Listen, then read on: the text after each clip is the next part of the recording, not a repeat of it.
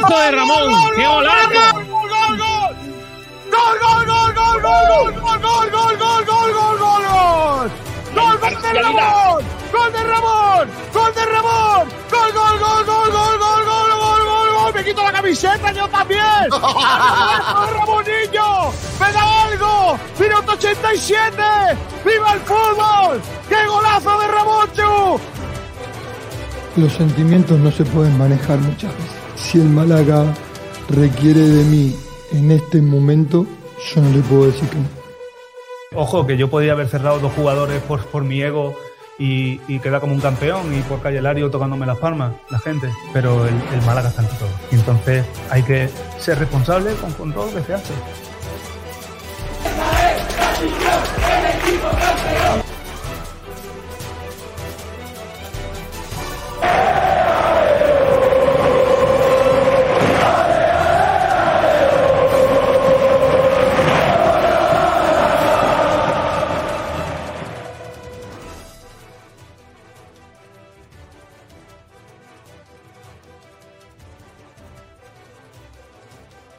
Bienvenidos, bienvenidas a Frecuencia Malaguista, como digo aquí en Sport Direct Radio, la emisora del deporte. Gracias a todos por acompañarnos un día más aquí en Frecuencia Malaguista. Desde ahora hasta las 2 de la tarde vamos a analizar la actualidad del deporte malagueño con vosotros, vuestro, nuestros oyentes y, y gracias a todos por acompañarnos un día más. Hoy con la camiseta del quinto aniversario de Sport Direct Radio porque es un día especial.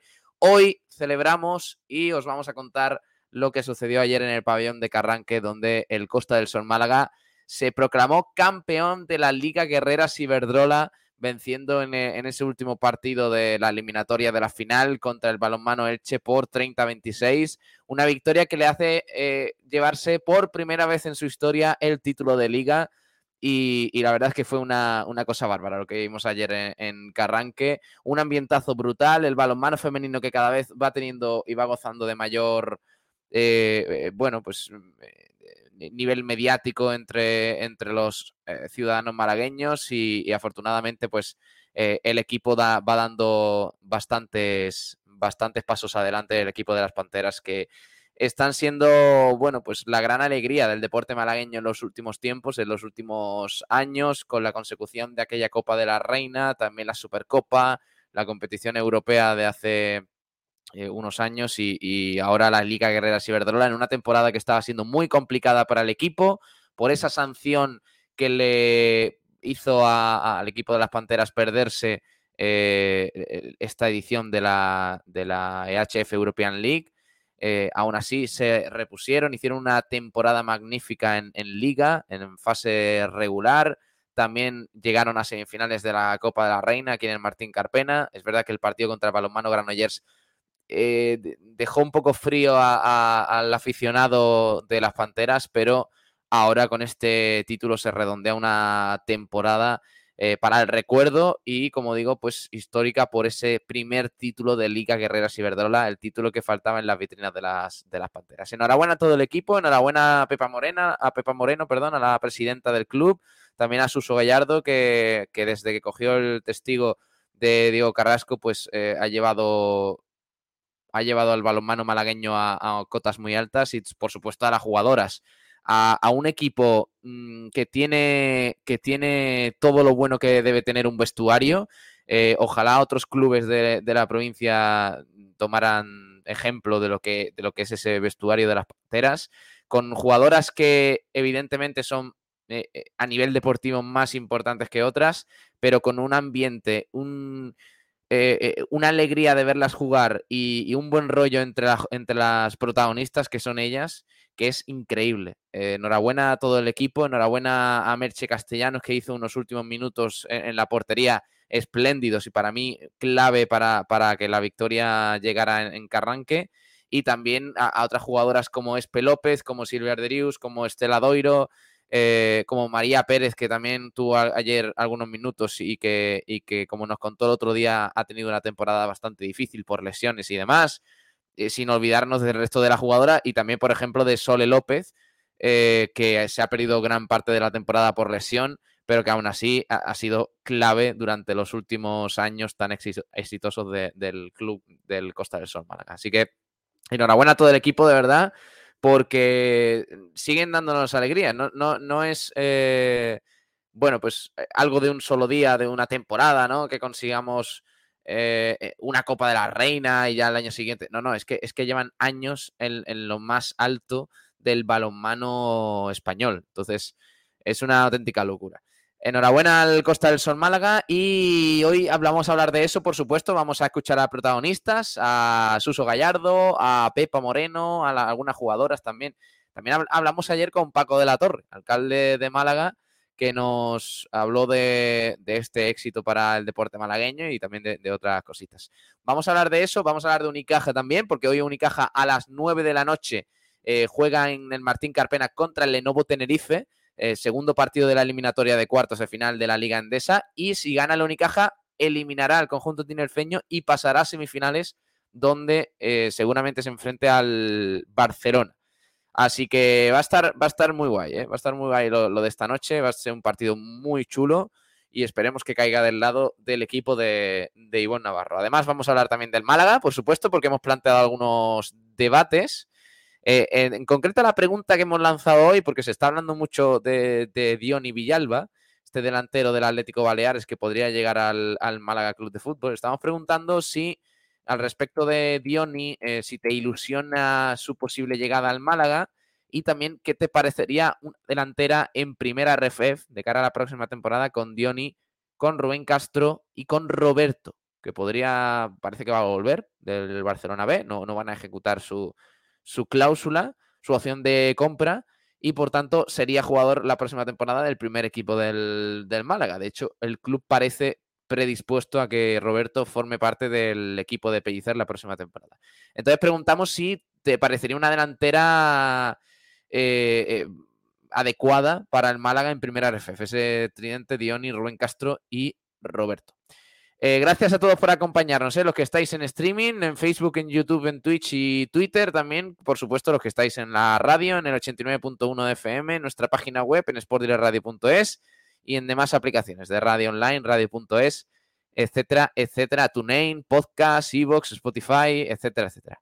Bueno, está por aquí Jorge Aragón. Hola Jorge, muy buenas. Buenos días, Pablo. Hoy además vamos a tener una entrevista ¿no? con, el, con los amigos del Trops Málaga porque estamos hablando de balonmano. El Costa del Sol Málaga está, bueno, ya ha hecho eh, eh, historia, ha conseguido esa primera liga. El que puede conseguir un hito también espectacular después de, creo que son 28 años sin un equipo en Liga Sobal malagueño, de la capital malagueña, porque el Conservas al Sur Antequera estuvo hace unos años, pero de la capital malagueña es el Trops Málaga que este fin de semana, no, este fin, no, perdón, es el miércoles que viene, arranca la eliminatoria por el ascenso. Sí, este fin de semana conocen el rival, el sábado, si no me equivoco, y el miércoles que viene ya comienza la, preparación para el ascenso. Correcto, va a estar, va a estar guay. ¿A quién tenemos hoy del Trops? Jesús Melgar. Uh, Jesús Melgar, vale. Pues luego, Luego charlamos con el jugador del Trops Málaga que nos va a contar un poquito las sensaciones del equipo a estas alturas de la temporada, porque es que va a ser una eliminatoria a cara de perro. Recordamos que Jorge se va a enfrentar el Trops al, equipo de la Liga Sobal que va a quedar en el puesto de playout. O sea, no, no que desciende directamente, pero que sí va a tener que jugársela con un equipo de primera. No va a ser un partido fácil, es un equipo de primera que lleva compitiendo todo el año en, una dinámica un poco superior, pero yo creo que le puede plantar cara al Trops Málaga, ¿no? También está por aquí Manu Díaz. Hola, Manu. Muy buenas, chicos. ¿Qué tal? ¿Cómo estáis? Eh, y José Sabatel. Hola, Saba. Campeonas, campeonas. Ahí está, ¿Qué tal, chicos? Eh, vaya, vaya nochecita, ¿eh? Vaya, nochecita, vaya nochecita. Vaya, tarde porque empezó a las ocho y media y vaya nochecita. Pasaron cositas. Eh, Juan Durán se lo pasó bien también. Sí, sí, Juan Durán se lo pasó muy bien. Bueno, todos, ¿no? Muy bien. Y ahora, ahora pondremos imágenes porque la verdad que merece la pena. ¿eh? Estuvo, estuvo muy, muy chulo todo, Yo tengo algunas imágenes, vamos a verlas, de, la celebración, de, eh, bueno, esos instantes posteriores al pitido final. Eh, finalmente 30-26 en un partido que fue más igualado de lo que realmente reflejó el marcador, pero es verdad que, que el Costa del Sol Málaga eh, metió una marchita más Sabater en los últimos 10-15 minutos con una Merche Castellanos espectacular y con Espe López también en ataque mm, brillante. Sí, no, estuvo, estuvo muy, muy bien el, eh, el Costa del Sol Málaga Tramos. Sí que es cierto que hubo momentos de debilidad en los que parece que le, le costaba un poquito más arrancar, pero de repente, como tú dices, apareció Esperanza aquí, sobre todo para mí, la figura del- de la noche, eh, Merche Castellanos, que la guardameta hizo un partido sensacional, deteniendo varios manos a manos, deteniendo varias jugadas que eran clave para al final darle esa ventaja que le, que le dio el título al- a las Panteras. Vein- eh, 30-26. Yo dije 30-25, bueno, se, se- se demuestra quién sabe de balonmano y quién no. Y, y Eh. la verdad que fue, fue tremendo el, el nivel de, de estas jugadoras para al final darle título a, a las Panteras. Pues sí, como digo, primer título de liga eh, es el que faltaba, como decía Pepa Moreno, presidenta del club. eh, ya, ya el equipo es que pocas cosas ya que conseguir. ¿eh? Es que es una cosa de locos. Bueno, claro que le faltaba, te, decía en la entrevista que ahora si quieres la, la tenemos por aquí, que es el que le faltaba, que siempre le decían Pepe a la Liga, Pepe a la Liga, porque ya tenía la, la European, ya tenía la Copa de la Reina y faltaba la Liga. Y siempre, yo siempre lo digo, lo, dijo Carlos Cabezas en el documental de Unicaja, la Copa del Rey está muy bien, porque son un fin de semana, es muy bonito, pero una Liga es todo un año. Y al fin y al cabo es el premio al trabajo constante y por fin el, Costa del Sol Málaga puede decir que es campeón de Liga. Oh, qué, ilusión. Y además, empezando, empezando mal la, la cosa, porque la realidad es que, mm, eh, bueno, pues eh, el Costa del Sol Málaga perdió el primer partido con unas Sí. sensaciones eh, de competir bien, pero de, de- de esos detalles que se escaparon en los últimos momentos, esos errores mm, no forzados que permitieron al Elche llevarse el, el primer triunfo de la eliminatoria. Y sin embargo, el equipo se repuso, venció en el segundo partido, que fue clave porque, porque estuvo igualadísimo. Al final creo que se ganó de dos goles eh, en Carranque el pasado domingo. Sí, Y claro, ya en el 28-26. tercer partido, con un, con un pabellón a reventar, con las jugadoras que estaban lanzadísimas. Eh, es verdad que la primera parte, el Elche eh, tuvo momentos en los que se puso por delante con la, con la dorsal número 10, Danila, que, que es un cañón de jugadora, es espectacular como Mm. lanza. Eh, pero sin embargo, la segunda mitad de, de las Panteras fue increíble. Sí, no, sin duda. Además, eh, mm, la segunda mitad sí que es cierto que tiene tramos flojitos, porque, por ejemplo, eh, me parece que ha anotado dos goles nada más empezar las Panteras y de repente tienen un poquito de sequía, pero como decíamos, Merche salvando, eh, sacando las castañas del fuego, Espe de repente a base de energía colándose entre, entre la defensa del Elche y anotando goles a base de genialidades. Y la verdad que, que tiró para adelante el, el Costa del Sol Málaga. Y es que, bueno, pues es, es un trabajazo. Es que, y cuando no estaba Merche, los penaltis de Rocío Rojas, y cuando no aparecía eh, Virginia para detener penaltis, la especialista, la, la guardameta. Así que fue un, un trabajazo de todas, sí. Vamos a eh, leer oyentes antes de nada Vale. y nos metemos en materia. Quiero hablar de balonmano primero, así que hoy son protagonistas las Panteras. Luego hablamos del Málaga, ¿eh? no os preocupéis que vamos a tener tiempo de, de hablar del Málaga Club de Fútbol. Pero antes de nada, los oyentes, eh, Francis Rumbamor, que se pasaba por aquí a las 11 y 53, nos decía, Pole del Rumba, día 1 de junio, buenas tardes. Joder, 1 de junio, tío, ¿cómo pasa el tiempo? Es una locura. ¿eh? Es increíble. Apunta, apúntame para el jamón, dice. ¿El jamón? Sí. De momento no hay, ¿eh?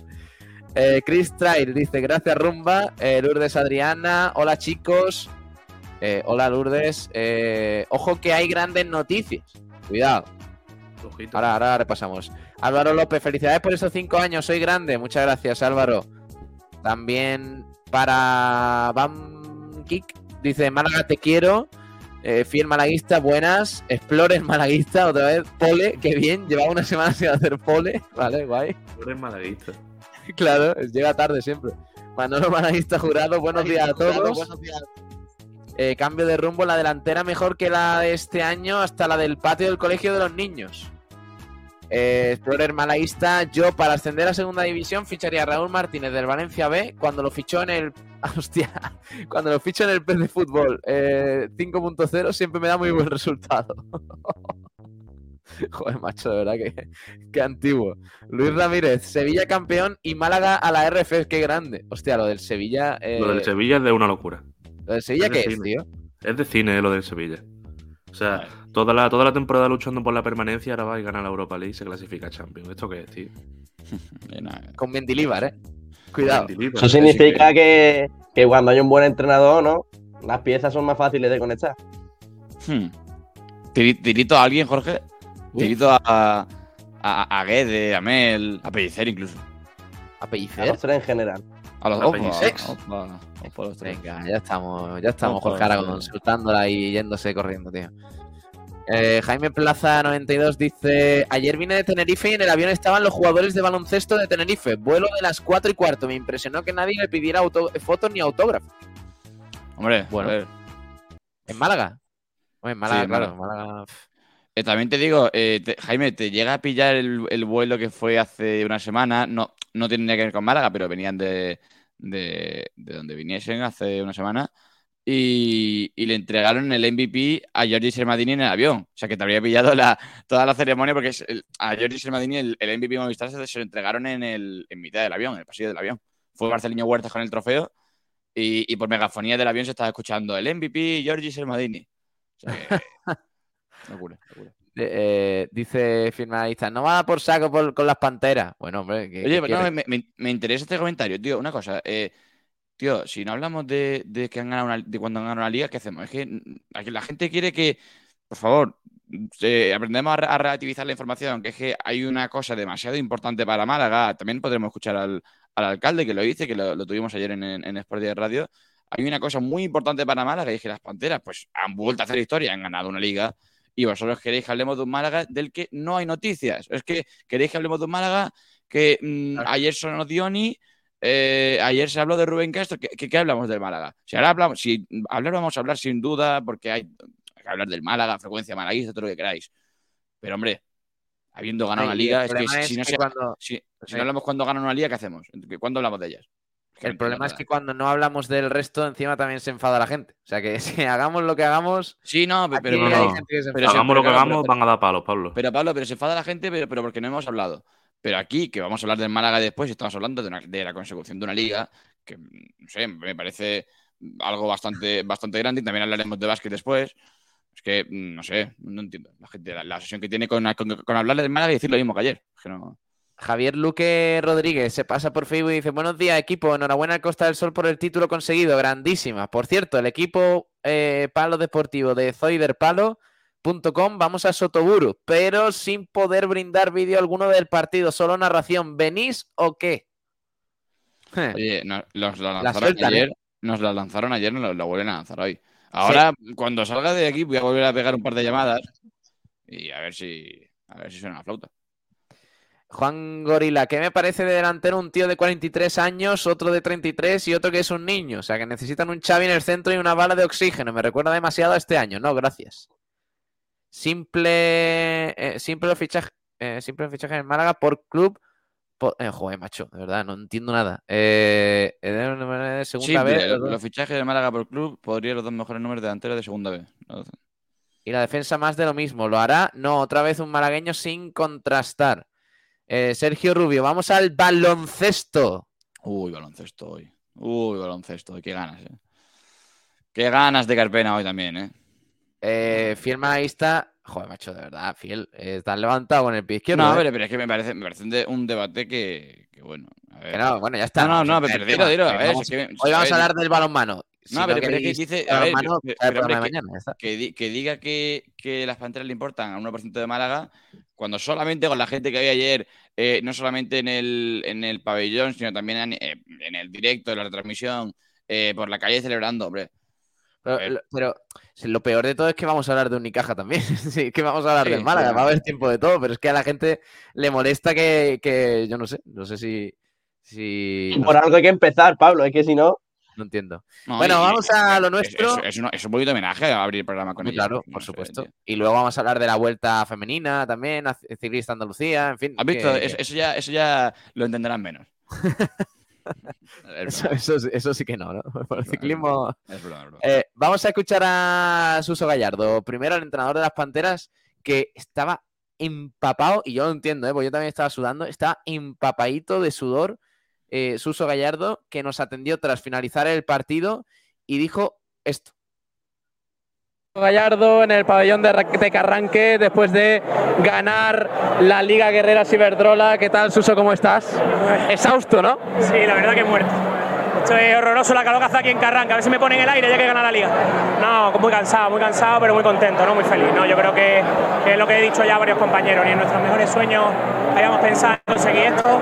Y, ahora, pues mira lo que hemos hecho, ¿no? Esto es una locura, esto es una locura. Enhorabuena, de verdad, porque el partido ha sido espectacular, sobre todo la segunda parte y los últimos minutos donde el equipo le ha metido una marcha más. Sí, estaba claro que si ajustábamos la defensa sabíamos que Merchi iba a parar, que nos iba a dar esas 3-4 paradas que, siempre nos da y así ha sido, ¿no? Yo creo que, el equipo se ha puesto las pilas en defensa en la segunda parte y, y, el ataque estaba funcionando. O sea, yo creo que al final han sido 15 o 14 goles de 16, ¿no? Entonces, muy contento, muy contento porque sabíamos del trabajo, nos hemos sobrepuesto todas las adversidades, hoy otra vez otra lesión. Bueno, yo creo que lo de esta chica no, no tiene nombre. Ha respondido el equipo otra vez y otra vez la afición, vaya ambientazos, Uso. La afición afición es otro título más, ¿no? Es una locura. O sea, no dejan animar desde el minuto 0 al 60. Eh, ha habido dos días cola hasta el Mercadona para comprar entrada. Yo creo que estamos, estamos marcando una época aquí en Málaga, en el balonmano femenino. Creo que, que ojalá esto sirva para que, para que el balonmano malagueño se reafirme, para que esto sea una locura. Para que esto sea una locura y, y cada vez vengan más, vengan más, porque siempre digo lo mismo. Si, si nos apoyan, no le vamos a defraudar. Suso, enhorabuena y a por otra temporada llena de éxito. Muchas gracias. Ahora mismo a emborracharnos. Siempre de vuelta, Suso Gallardo. Tremendo. El que mejor se lo monta, ¿eh? Claro, claro. Cuidado que, que, que eh, medio equipo de las Panteras está diciendo, eh, dejarnos ya que queremos irnos a bañarnos. A, a, la piscina. Sí, a la piscina. A, saber, habría que preguntar dónde acabaron ayer, pero, Ay, pero vaya. Cual, cualquier hora me parece pronto vaya a casa. Suso Gallardo que, que, estaba muy motivado, que de hecho eh, celebró el título especialmente con, no digo que, que, que incidiera demasiado en ella, eh, pero eh, en la foto finish con los, las instituciones y demás, eh, le pegó un abrazo a Merche Castellanos, que de hecho sí, todo el mundo lo dice, ¿no? Que, que se esperaba que Merche, la, la, guardameta, apareciera en esos últimos minutos para da, marcar la diferencia, que siempre lo hace, y apareció y le pegó un abrazo como diciendo, es que otra vez Merche. O sea, otra vez Merche con me, paradas. Y me sigue sorprendiendo todavía, sí, sí, sí, totalmente. Brutal, brutal. Eh, ¿Tenemos por ahí Pepa o escuchamos a...? Tenemos, eh, es una entrevista larguita, no sé si la quieres entera, la quieres entera. Ah, escuchamos un minutito primero y ya está. Primera Venga, respuesta. Pues, pues ok, pues eh, te la comparto. Y, y escuchamos a la presidenta que está también muy emocionada. Eh, entre abrazos con unos, con otros, con Paco de la Torre, el alcalde de, Málaga, que también está, estaba por allí eh, eh, viendo el final de, del partido. Eh, fue una locura, fue una locura y además la celebración que se alargó en la pista de Carranque bastante y, y posteriormente, bueno, pues como digo, la, por la noche, pues, pues se lo pasaron bien las panteras, como debe ser. Sí, sí, sí. Estoy, espera un momento, un, dame un segundito porque están dando problemas aquí la plataforma, pero ahora te lo comparto. Bueno, dice, dice por aquí Alejandro Luque, pues a mí me parece bien, se lo merece el deporte de, de, Málaga, es más que, es el deporte de Málaga es más que el fútbol. Correcto. Ansu Fani, venga, venga, ritmo, panteras. Claro que sí. Eh, el año que viene, por cierto, mmm, ah, que, que, me gustó este dato porque eh, anunció el, el, speaker que fue eh, el Elche, el primer rival de la temporada del Costa del Sol Málaga y fue mm. y ha sido el rival con el que se cierra la, la, campaña para el Costa del Sol Málaga. O sea que fíjate, ¿no? Cómo se redondea la, la temporada para un club que, que bueno, que, que, ha hecho historia una vez más. ¿Escuchamos a Pepa? Vale. Venga, vamos a escuchar a la presidenta. Moreno, presidenta del Costa del Sol Málaga, ¿qué tal? ¿Cómo está? Enhorabuena. Hola, muchísimas gracias. ¿Cómo, ¿Cómo has vivido esto? Vaya intensidad. Bueno, al final un poquito más tranquila, el marcador más abultado de lo que realmente ha sido el partido. ¿eh? Bueno, yo creo que ha sido los últimos minutos decisivos, ¿no? Sabemos que el Che era un equipo que nos exige muchísimo, nos conocimos hace muchos años y sabemos que sobre todo los últimos minutos finales, que mantuviera un poquito más la calma, que estuviera más acertada de cara a portería o que las defensas o las porteras pararan se iba a determinar por pequeños detalles, ¿no? Y es lo que se ha visto al final, que se ha un poco más abultado. Yo creo que el Che nos lo ha puesto muy difícil. Creo que sobre todo también darle la enhorabuena. Ha sido una eliminatoria súper bonita, muy emocionante, muy sufridora para los que estamos arriba, para, para los aficionados creo que es de 10 pero creo que el Che al final sabíamos que iba a ser muy duro. De hecho, de recordar que nosotros en la Copa de la Reina no quisimos elegirlos cuando teníamos esa acción porque sabemos que bueno en la liga incluso nos ha puesto muy difícil poder sacar esos puntos no pero bueno yo creo que hoy el factor campo y la afición creo que tiene gran culpa de que en los momentos de bajón el equipo lo ha llevado en volanda y se nota, ¿no? Cuando juegas en tu campo, en tu casa, con tu gente, con miles de aficionados gritando si se puede y vamos pantera, yo creo que eso para toda jugadora que está ahí es que te lleva al final en volanda, ¿no? Y ha sido también fundamental pues la afición, lo que hemos vivido hoy aquí tan bonito. Y esos detalles también se han decidido porque vaya partidazo de Espe, por ejemplo, por individualizar un poco y de Merche, ¿eh? los últimos minutos ha sido espectacular. ¿eh? Bueno, al final la última acción, esa última parada o ese último lanzamiento es fundamental. En este caso yo creo que podía destacar a todas las jugadoras, todas son importantes, incluso teniendo lesiones también como hemos sufrido grave durante la temporada. El equipo ha sabido reponerse y, y bueno, yo creo que el último minuto ha estado muy bien, espectacular y Merche, pues bueno, yo creo que Merche nunca decepciona y sabe que esas tres últimas paradas te la va a hacer.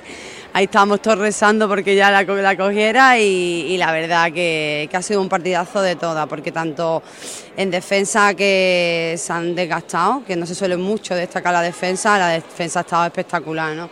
Al final dejamos 26 goles a un equipo que corre mucho el contraataque y te exige mucho y bueno, pues nada, yo creo que ya lo hemos visto, lo hemos vivido y, y eso, y a dar las gracias sobre todo a la afición. Y el título que... La verdad que eh, increíble la respuesta de la afición, porque eh, en serio, es que, es que mm, desde el principio hasta el final, nosotros estábamos allí en una, en una esquina, Saba, Mm. eh, donde nos pudimos poner eh, prácticamente, y, y es que no, no- paraba de escucharse la afición. Además No, que sí, estábamos sí, al lado de un altavoz y, y era insufrible también. No nos escuchábamos a nosotros mismos, joder. Fue, fue el ambiente tremendo. Pero bueno, buena señal, claro. Sí, sí. Dice Fer Alex, soy fan de la persona mayor poniéndose en medio del plano para salir Sí, en estaba, cámara. estaba yo grabando el vídeo diciendo, pero, pero señor, no hay una cámara. Señor, por favor. por favor. Se va acercando poquito a poco. Sí, est- estaba por cambiar el plano, pero claro, para cubrir a- al señor con Pablo, pero es que si no me iba a quedar muy, muy esquinado. No, no. Pues ahí estaba Pepa Moreno, la presidenta. ¿Y con quién hablamos también de las jugadoras? Pues eh, te voy a poner un vídeo que es una joya. Eh, sí que es cierto que está en vertical, pero bueno, eh, merece la pena. Vale. Eh, ya sabes que Juan Durán dice, no, no, para TikTok, para TikTok. Bueno, cosas, de, cosas de Juan Durán. Hablando de Juan Durán, vas a ver la, la mejor entrevista que se hizo ayer de Juan Durán con Espe López. Tengo miedo. Tengo miedo. Y se ponen, se ponen a bailar al principio de la entrevista los dos. Para que te das una idea. Así que por aquí está. Si hay que, si hay que dar paso. Venga, vamos a verlo. ¿Cómo te quedas si te digo que eres campeona de España? Es bonito el trofeo, ¿eh? ¡Es precioso! Están gritando. En la transmisión, cuando peor lo teníais, aparecías tú, una cinta de lanzamiento y dentro siempre. Bueno, creo que el grupo ha estado impecable, ¿no? Para meter gol una jugadora necesita muchas jugadoras detrás, ¿no? Creo que el grupo era súper consciente que hoy era el día y todas hemos estado a una y no se ha fallado. Te veía en, los últimos, en las últimas anotaciones casi llorando, celebrando con tus compañeras llorando. Porque me ha dado por mirar el marcador y he dicho, ostras, lo tenemos, lo tenemos. Entonces ha sido un momento súper emotivo, no me lo creía, no sabía, tenía la cabeza, mm, no sé, no sé cómo explicaros la sensación. ¿De, de quién te acuerdas en estos momentos? Pues me acuerdo, mm, si era persona, evidentemente me acuerdo de Diego Carrasco, ¿no? Al final era un título que le encantaba, él ha trabajado muchísimo por ello y también me acuerdo de, de- de mucho trabajo ¿no? que hay, el año es súper largo. Creo que las Panteras han sido súper regular durante todo el año, con momentos muy malos, pero las Panteras han estado ahí, nunca se den por muertas. Pues muchas gracias, Espe, y enhorabuena por el título. Muchísimas gracias a vosotras. Dios, en micro de una manera, tío, yo estaba diciendo. Pero Espe, Espe, por favor. No, no, no, tremendo, tremendo. Qué crack. Espe, de verdad que fue de las mejores. Qué, qué primera parte hizo espectacular. O sea, qué, eh, qué facilidad para marcharse, con, con qué velocidad. y dice Sergio Rubio, cuidado, ¿eh? un ser humano más pequeño que Juan Durán. Sí, sí, sí. te- Tengo dudas porque lo grabé yo fue mi tiro de plano, no mi tiro de cámara, pero bueno, sí, sí, sí. la verdad. Está guay, está guay. Con, con el título, bailando con el título, eh, cuidado, Sí, eh. no, sí, sí, tremendo. Estaba muy motivada este. Y también eh, eh, muy emocionada Sole López, eh, en el banquillo, que se ha perdido gran parte de la temporada y, y siempre ha sido muy importante. Y yo creo que, que, eh, siendo una de las, de las capitanas, eh, de las jugadoras más, más importantes del equipo, y ver cómo tu equipo eh, es capaz de reponerse a tantos problemas a lo largo de la temporada para ganar este título, hostia, tiene que ser una, una auténtica locura. Hmm. No, no, Una sin ida de olla. viendo desde el banquillo, evidentemente duele un poquito, pero, pero sin duda ver todo esto, el crecimiento, además lo hablaba con varias jugadoras ayer, el, el- el año tan cambiante que han tenido eh, fue, fue tremendo, sí. Eh, ¿Con quién hablamos también? No, no, no creo yo que habláramos con. Pues con yo, el- para, para variar, como, como buena consecución de título, hablé con mi ya amigo Francisco de la Torre. Así ¿Cómo- que ya- No, no, ¿cómo que amigo? De resaca electoral, ¿no? De, re- claro, de, re- de resaca ¿Cómo que electoral, amigo ¿no? Francisco de la Torre? A ver, que cada vez que se viene un título para Málaga lo entrevisto. No sé, tú me dirás. Ya está, lo que te Qué diga. máquina, qué máquina, Bueno. es un máquina. Eh, bueno, vamos a hablar con. eh, Manu, no, no, o sea, no vayas a hablar solo para decir qué máquina Paco de la Torre, ¿eh? Qué máquina Paco de la Torre. El, el pro- el propagandista Manu Díaz, ¿eh? qué locura. Venga, vamos a escuchar a Vale. Francisco de la Torre, alcalde de Málaga, reelectísimo. Eh, vamos a escuchar. Muy buenas, alcalde. No sé si se acordará, la última vez que entrevisté fue en Badalona. Nos trajimos un título. Hoy Málaga se lleva un título, en este caso una liga. ¿Cómo es- qué, qué significa para Málaga este título? Pues es un estímulo para todos los deportistas malagueños y en concreto para el balonmano femenino malagueño que va en vanguardia dentro de España. Alegra muchísimo este se lo merecía. He visto el partido menos los últimos minutos porque tenía un programa directo en televisión española a las 10 de la noche, de 24 horas, y he tenido que salir para hacerlo, ¿no? Pero tenía la sensación de que ganábamos porque la segunda parte he visto más eh, flojo, más entregado el de Elche, menos guerrero que la primera parte, y a nuestro equipo ha ido de menos a más, ¿eh? defendiendo mejor en la segunda parte, y eso es muy importante. Para ganar hay que saber defender y luego marcar. ¿Qué ha sentido hoy al ver que en Málaga, aparte del fútbol, aparte del básquet, le encanta el balonmano y hoy ha disfrutado? Pues ¿cómo ha disfrutado este pabellón? Me alegra mucho que haya muchos deportes que vayan teniendo equipos punteros, aparte de una base importante. ¿no? Aquí la base de este equipo es formidable. Y al final un equipo que aspira a estar, en, digamos, en los liderazgos, ¿no? en cabeza, tiene que tener también una cantera potente y eso genera afición. Ya nos importa que haya mucha afición al deporte en Málaga, que mucha gente de todas las edades practique deporte. Eso es lo que queremos. Francisco de la Torre, muchas gracias y disfrutar del título. Nada por ello, placer. Eh, eh, incluso eh, de la Torre, cuando no ve el partido, lo analiza. ¿eh? Dice que, que- que la- el Elche no estaba tan bravo en la segunda En parte. Guerrero, eh, que estaba convencido de que, iba- de que íbamos a ganar. Sí, sí, sí. Simplemente Paco de la Torre. qué, qué barbaridad, tío. Lo de Paco de la Torre. Ahí está Paquito, dice Francis Rumamón, tío, que, que- que- que de verdad está en todos lados, ¿eh? En- de un programa de televisión española a, a Carranque, a ver, balonmano, claro que sí. Bueno, que ya está. Este ha sido el análisis de la final de ayer.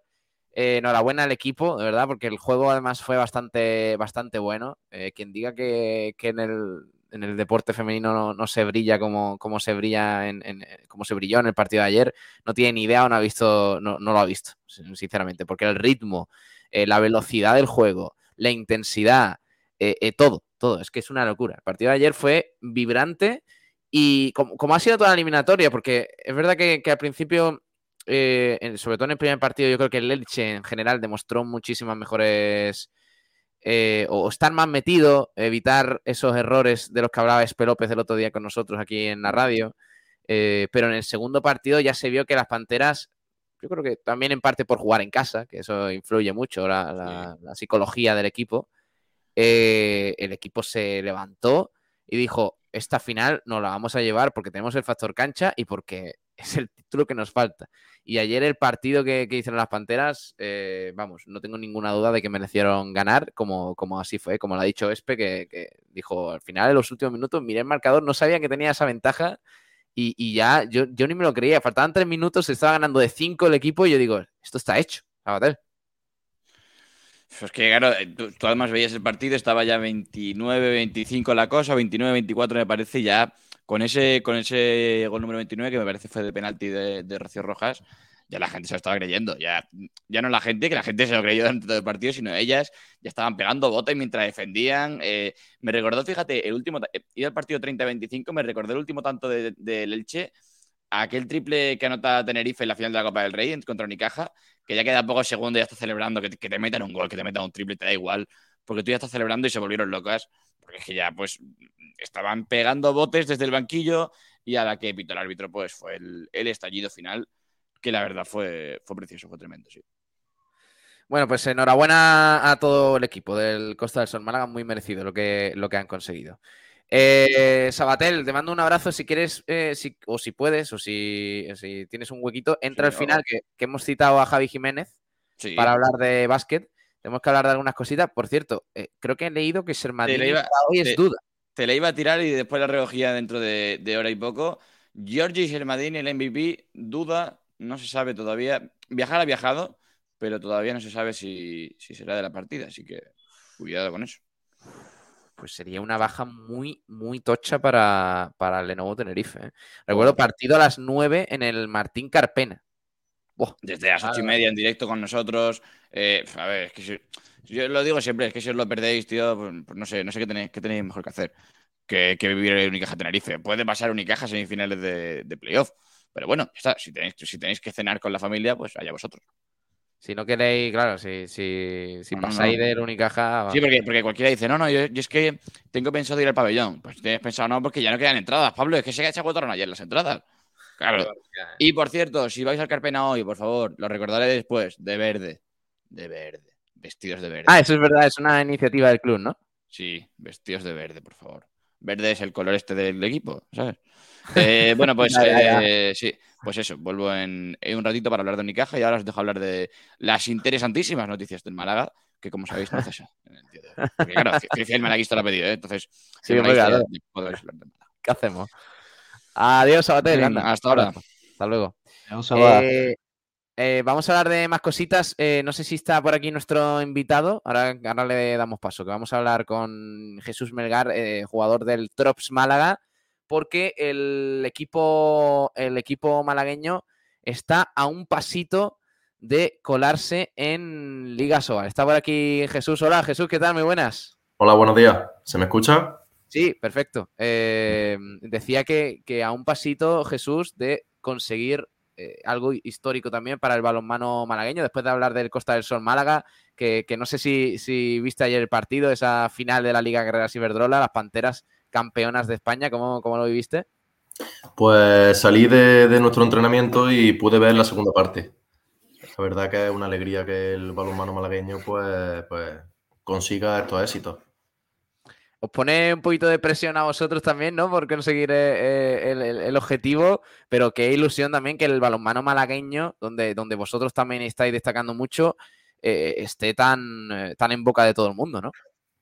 Sí, bueno, eh, eso es signo de que las cosas en Málaga se están haciendo bien. La verdad que no es, no es una rivalidad el tema femenino y el masculino. Eh, nos alegramos obviamente de, de los éxitos que, que están consiguiendo y, y, bueno, nosotros esperamos también estar a la misma altura y, y que todo vaya de la mano. Eh, en el caso de, del balonmano masculino, hace muchos años que, el, Málaga Capital no tiene un equipo en, Liga Sobal, concretamente desde 1995, año en el que descendió el histórico Puleva Málaga. Eh, ¿cómo, ¿cómo, lo estáis viviendo vosotros, ese, ese sueño de, del ascenso dentro del vestuario? ¿Lo veis cercano o todavía con un poquito de. con los pies en el suelo? Bueno, mm, siempre tenemos que tener los, los pies en el suelo.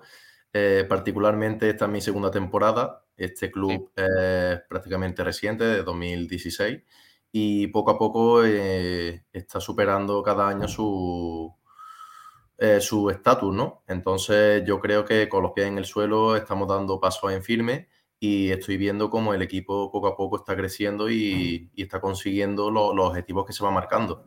Eh, la verdad que no es obligatorio ni es una necesidad el hecho de subir este año, en plan, no, no tenemos esa presión, pero es cierto que, bueno, estamos a un pasito y, y por qué no conseguirlo.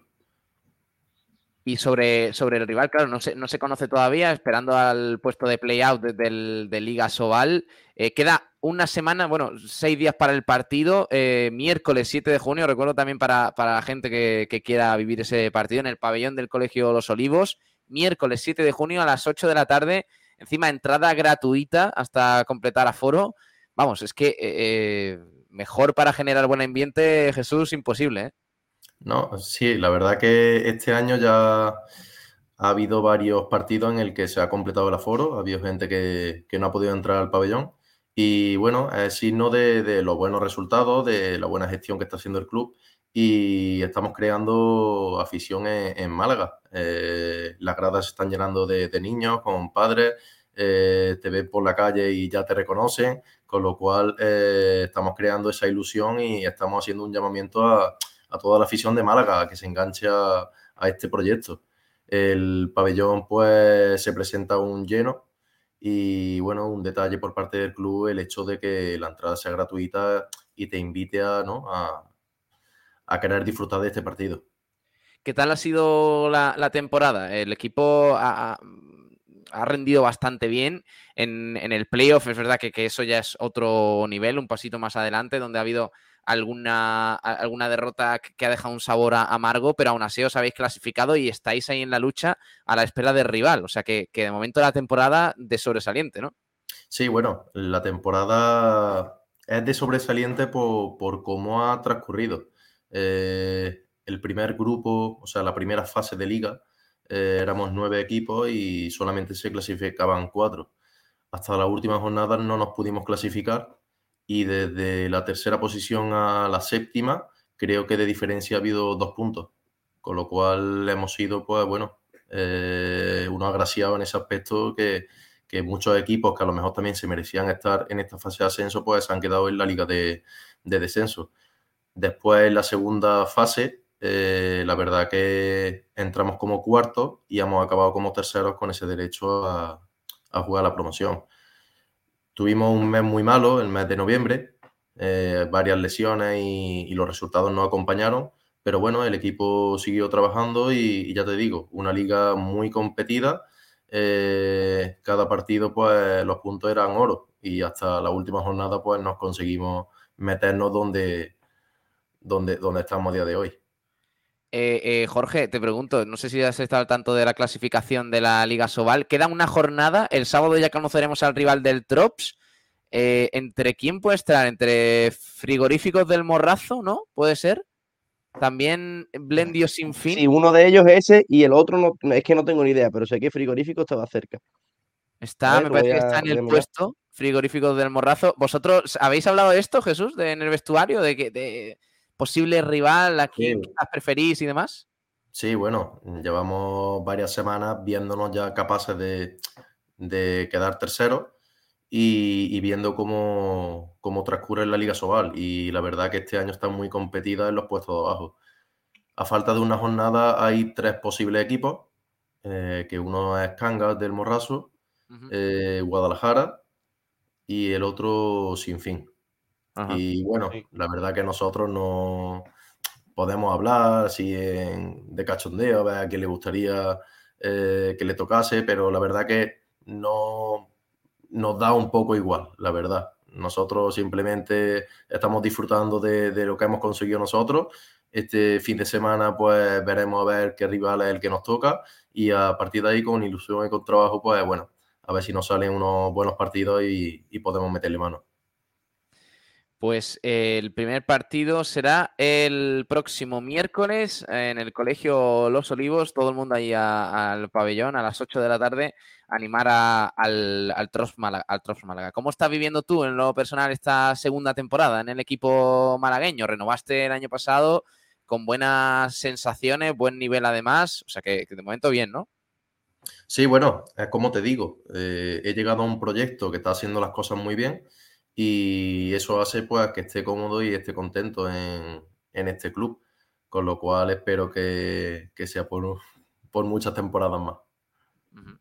Si, si se sube a Liga Sobal, eh, ¿sabemos algo de, de- de- de tu futuro? ¿Hay alguna cláusula? ¿Te quedas automáticamente o hay que renovar de nuevo? ¿Cómo va la cosa? Hombre, si subimos a Sobal, el equipo tiene que renovar automáticamente todo el equipo, porque no ¿Ah, lo sí? hemos merecido. Ah, vale, o sea, no, no es obligatorio, ¿no? Pero, pero es, es lo que lo merecéis. no lo hemos merecido. No, Claro, hombre, claro, no. claro. Eh, la verdad que es complicado, es complicado subir a Sobal, pero bueno, estamos ahí a un pasito. Eh, en el caso de que se subiera, pues imagino que, que la directiva pues, tendría que mirar a ver qué plantilla tiene que hacer para el año que viene y, y bueno, pero eso la verdad que es lo de menos. Eso ya es después de, de haber conseguido algo. Eh, hacemos una porrita, chicos. Eh, ¿Quién va a jugar contra el Trops? Eh, yo, yo creo que, que el equipo este del Morrazo, frigoríficos del Morrazo. Y porra para la semana que viene, miércoles. Creo que Jesús no se va a mojar, Jorge, me parece. Creo que lo veo.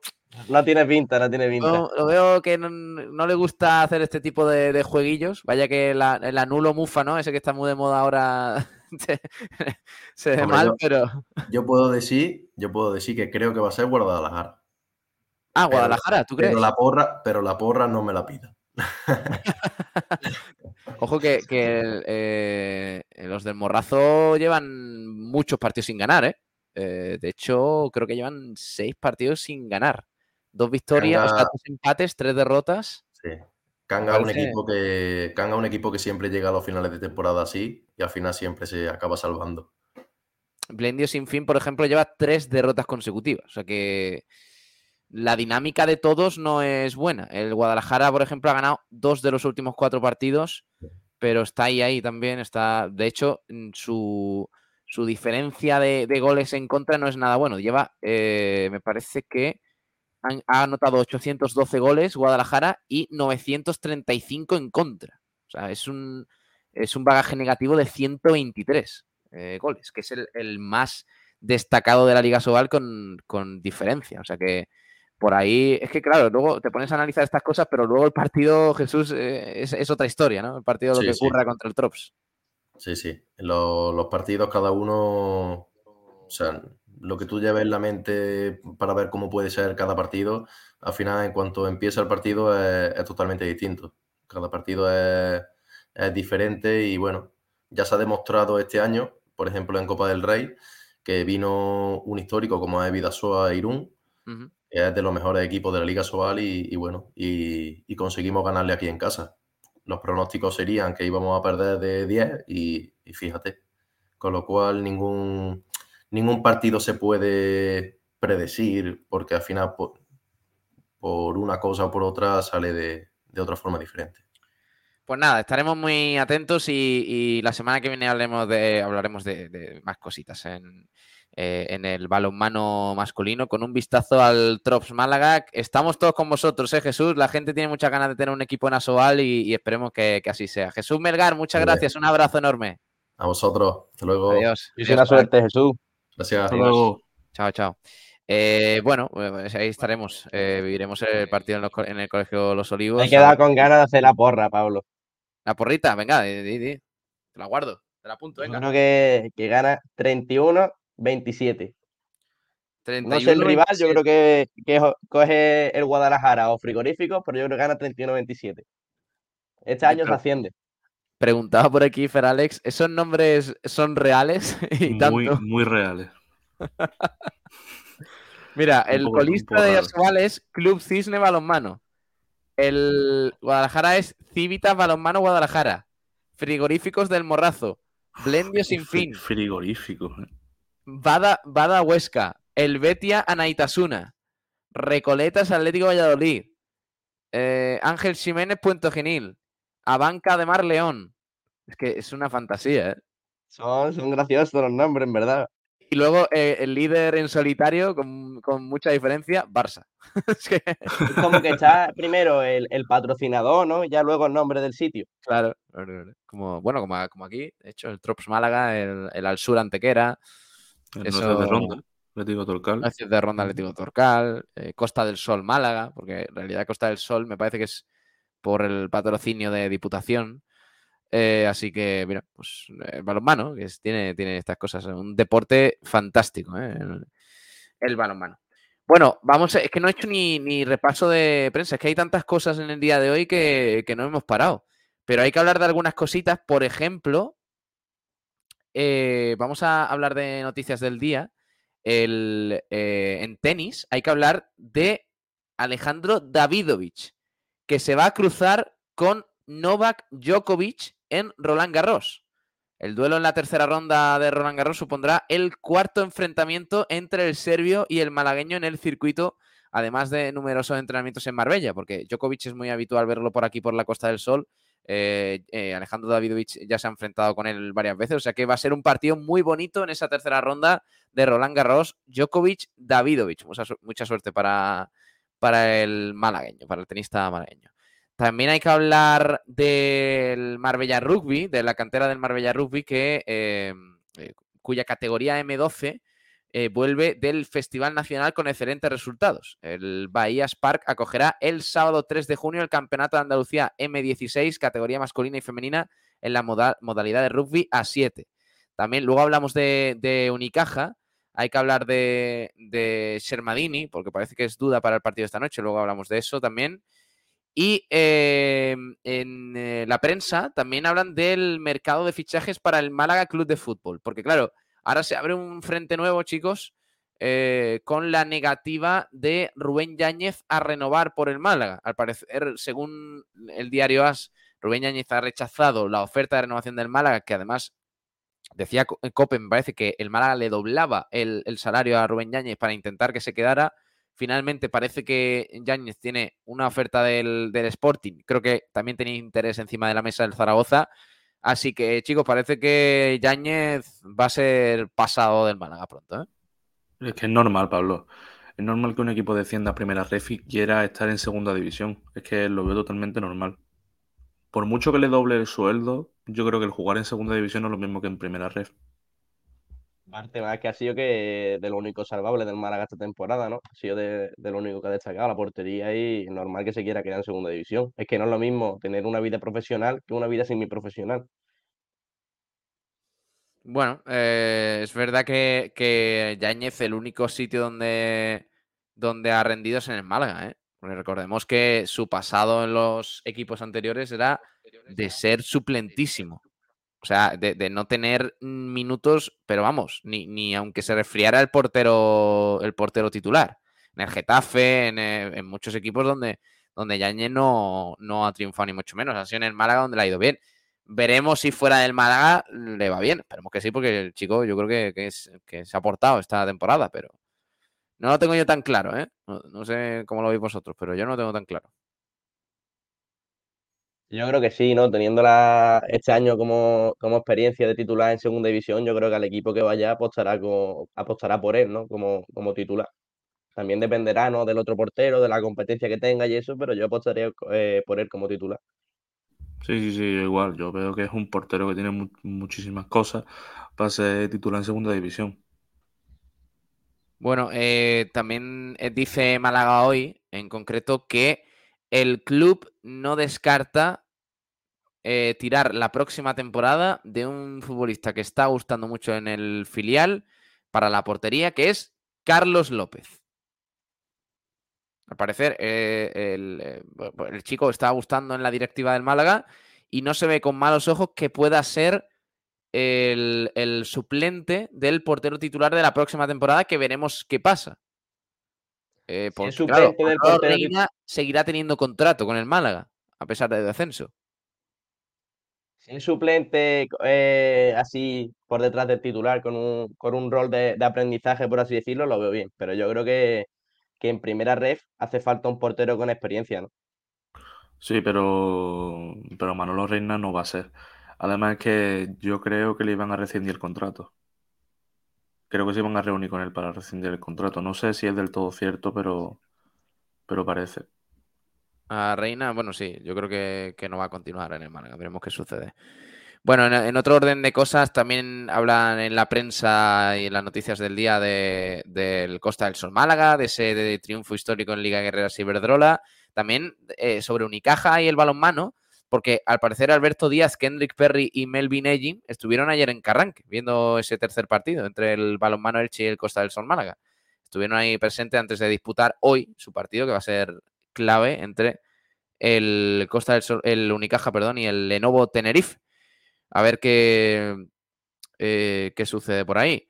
También declaraciones de, de Fernando Sanz, expresidente del Málaga. Ha dicho el ahora, creo que es trabajador de la federación en Ser Deportivos Málaga, que está decepcionado como todos los malaguistas y a los que nos duele esto. Lo he seguido sin perderme un partido, no de reojo.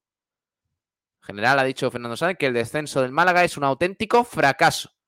Los primeros días estaba en estado de shock, como todo el mundo, ha dicho Fernando Sanz, que eh, también ha, ha afirmado lo siguiente. No, no, creo que tenga que decirlo yo. El propio club emitió un comunicado diciendo que fue una decepción, es un fracaso y una situación insólita en la que ni el más escéptico podía pensar que bajará a Primera Federación.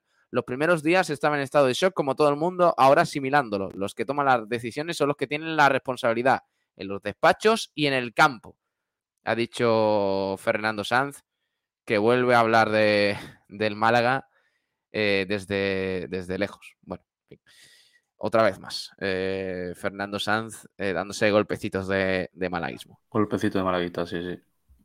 Eh, en otro orden de cosas, declaraciones de Chus Vidorreta, entrenador del Lenovo Tenerife, ha dicho que vamos a hacer cosas diferentes en Málaga, a tratar de sorprender. Ha dicho el entrenador del Lenovo Tenerife. la, en, en, polideportivo, en patinaje, la patinadora alaurina Yasmina Fuentes, que es una auténtica crack, esta, esta chica, hay que seguirla de cerca porque nos está dando muchas alegrías, se ha clasificado para la final de la Copa del Mundo de patinaje. El pasado fin de semana se proclamó campeona de Andalucía Junior y ahora viajará a San Juan, a Argentina. Eh, eh, pues forma parte del club de patinaje El Tejar de Fuengirola. Así que mucha suerte para ese campeonato del mundo en San Juan, en Argentina, que se va a disputar del 13 al 18 de junio. Mucha suerte para, para Yasmina. Eh, también eh, sobre eSports, y ya vamos terminando, Giants, que sigue al alza en la Superliga de LOL y gana a UCAN de la mano de un Decay estelar. Sólido triunfo frente al equipo murciano en la segunda jornada. Y también imponente actuación de la Ari del Midlaner francés, MVP, y, y, se enfrenta, me parece que hoy a las 9 de la noche ante Bisons. Yo es que no, no estoy muy al tanto de la liga de eSports, pero bueno, ahí estamos con Giants, el equipo malagueño de eh, que está disputando la Superliga de LOL. ¿Habéis jugado al LOL alguna vez vosotros? Sí, pero no, no se me da muy bien tampoco. Yo no soy, no soy muy fan del LOL. Yo, Yo prefiero jugar FIFA, FIFA tío. Y soy un sí, pollo. Verdad, qué plano sois, tío. Como que FIFA y ya está, de verdad. Al FIFA, FIFA fútbol, fútbol manager, un poquito de NBA, pero no mucho más. ¿eh? Oh, qué tío. Eh, bueno, vamos con el debate. Vamos con el debate. Decía por aquí sobre lo que estábamos comentando Fer Alex, Rey, a Manolo Reina hay que largarlo como sea, no aporta profesionalmente nada y además es muy conflictivo. Eh, Sergio Rubio, consejo para los niños, no juguéis al LOL, es mejor la heroína. No, hombre, no. Pues es que además las, par- las partidas son un coñazo porque te puedes tirar jugando 30 o 40 minutos. Yo es que me aburro. Bueno, bueno, si, si te coges un. Si, si montas un Sevilla-Roma en el FIFA, mo, te tiras jugando hasta los penaltis y, y hasta que lancen. Me tiras jugando 146 minutos más penalti. Oye, pero de verdad, en serio, ¿la broma del Sevilla qué es? O sea, eh, Que- eh, primero, no, ya- no primero empatan contra Roma, que es mejor, mejor equipo, tiene mejor plantilla. Y luego van a los penaltis y cuando, y cuando tiran el definitivo lo mandan a repetir. Pero vamos a ver. ¿cuándo No, no, pero, eh, pero Pablo, ahí, ahí estaba en carrera los penaltis. Ahí ya iba. Ahí va ya con un. Es una locura. Con Que un habían 3-1, fallado ya ¿no? dos. Sí, 3 Habían fallado ya dos los de la Roma, tío. Es una locura. Pero Sevilla. desde el, desde el primer minuto yo sabía que el Sevilla se iba a llevar la Europa League. Es que estaba clarísimo. Bueno, y poco se habla lo de Montiel, ¿no? Que falla el penalti y tiene la suerte de, de la repetición. Es Y increíble. Montiel, y Montiel que es ganador de la Copa del Mundo y de la Europa League. No veas, Sí, información, mano. Montiel. Eh, dice Sergio Rubio el ejemplo claro de cómo funciona la cantera. 20 años sin un portero canterano. Correcto. Luis López García, que también se pasa por aquí. Frigoríficos, el morrazo es lo mejor que he escuchado en mucho tiempo. el año que viene podemos refundar como. Nos podemos refundar como Prolongo Málaga Club de Fútbol. Qué maravilla. Eh, Antonio Vera Vera nos decía, a Kanga le va a pasar como al Málaga todos los años por los pelos y este baja y sube el Trops. 28-23, dice Antonio. Bueno, ojalá, ojalá que sí. Eh, eh, Daniel Matas, que también hablaba por aquí de Melgar.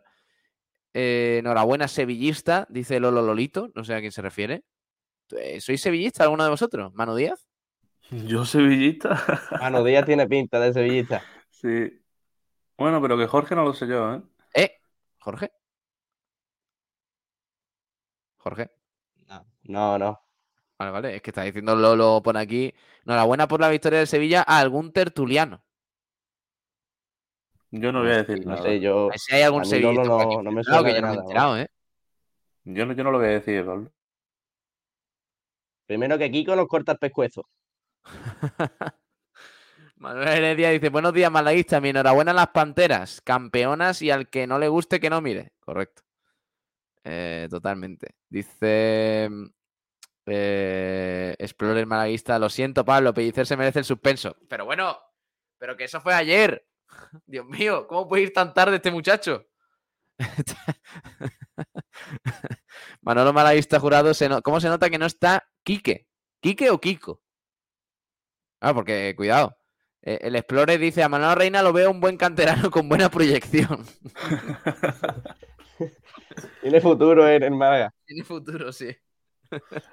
Que lo flipas. como- Carlos López, Cristian, Andrés Caro, Ramón, Dani Lorenzo, La Rubia, Alex Calvo, Roberto. Esa es la base y todo lo que se fiche debe ser para mejorarla. No. Un equipo, la base de un equipo no pueden ser canteranos. Eh, bueno, a ver, la base. Yo no entiendo lo que quiere decir que lo flipa. La base de. de- de- de- no, no, o sea, no tienen que ser los titulares, precisamente. Puede ser la base de, de un equipo con, con cierta. Que se vea desde fuera en, en, en qué quiere estar un poquito cimentado. En los sí. jugadores, en, en ciertos jugadores como Dani Lorenzo, como La Rubia, como Roberto, que vuelven a- al equipo. Yo, yo Pero hay creo que a hay partir muchos de estos jugadores- jugadores, a partir de estos jugadores que sabemos que, que van a estar en el primer equipo la próxima temporada, el Málaga tiene que confeccionar la, la nueva plantilla. Porque, claro, Sí, sí, sí, imagínate, sí, sí. imagínate que no solo tuviéramos a Roberto, que tuviéramos un par de chavales más que vienen a la posición de delantero. Habría que ver, habría que ver eh, si quizás se cuentan con esos jugadores, si quizás hace falta Dioni, por ejemplo, de que se está hablando mucho, eh, si haría falta renovar a Rubén Castro.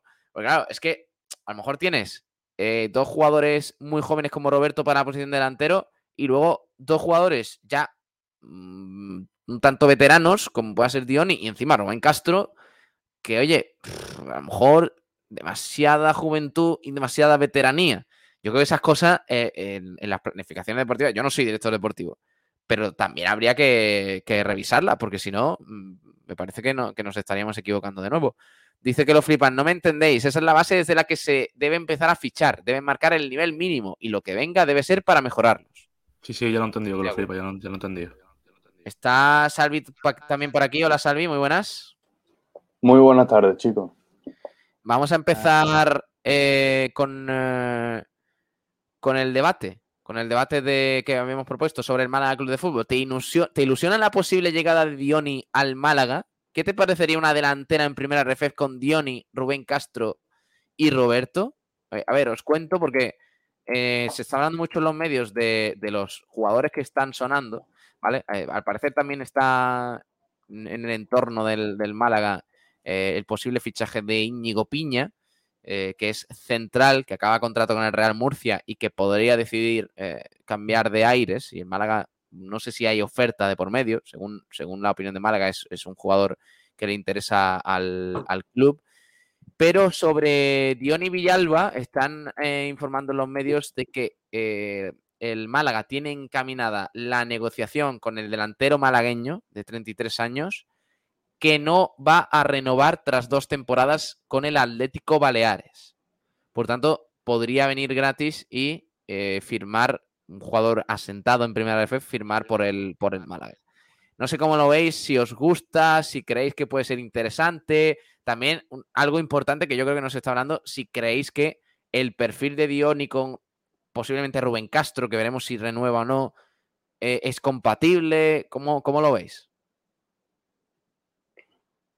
Yo creo, Pablo, que, que hay que mm, primero eh, poner en, bueno, eh, concretar cómo va, cómo va a ser ese mercado de fichaje del Málaga por justo lo que hablabais antes. Si va a tener una base de canteranos, eh, también la brecha entre canteranos y gente tan veterana como poder ser Rubén Castro en caso de renovar este delantero de 33 años, yo creo que la brecha intermedia es demasiado amplia.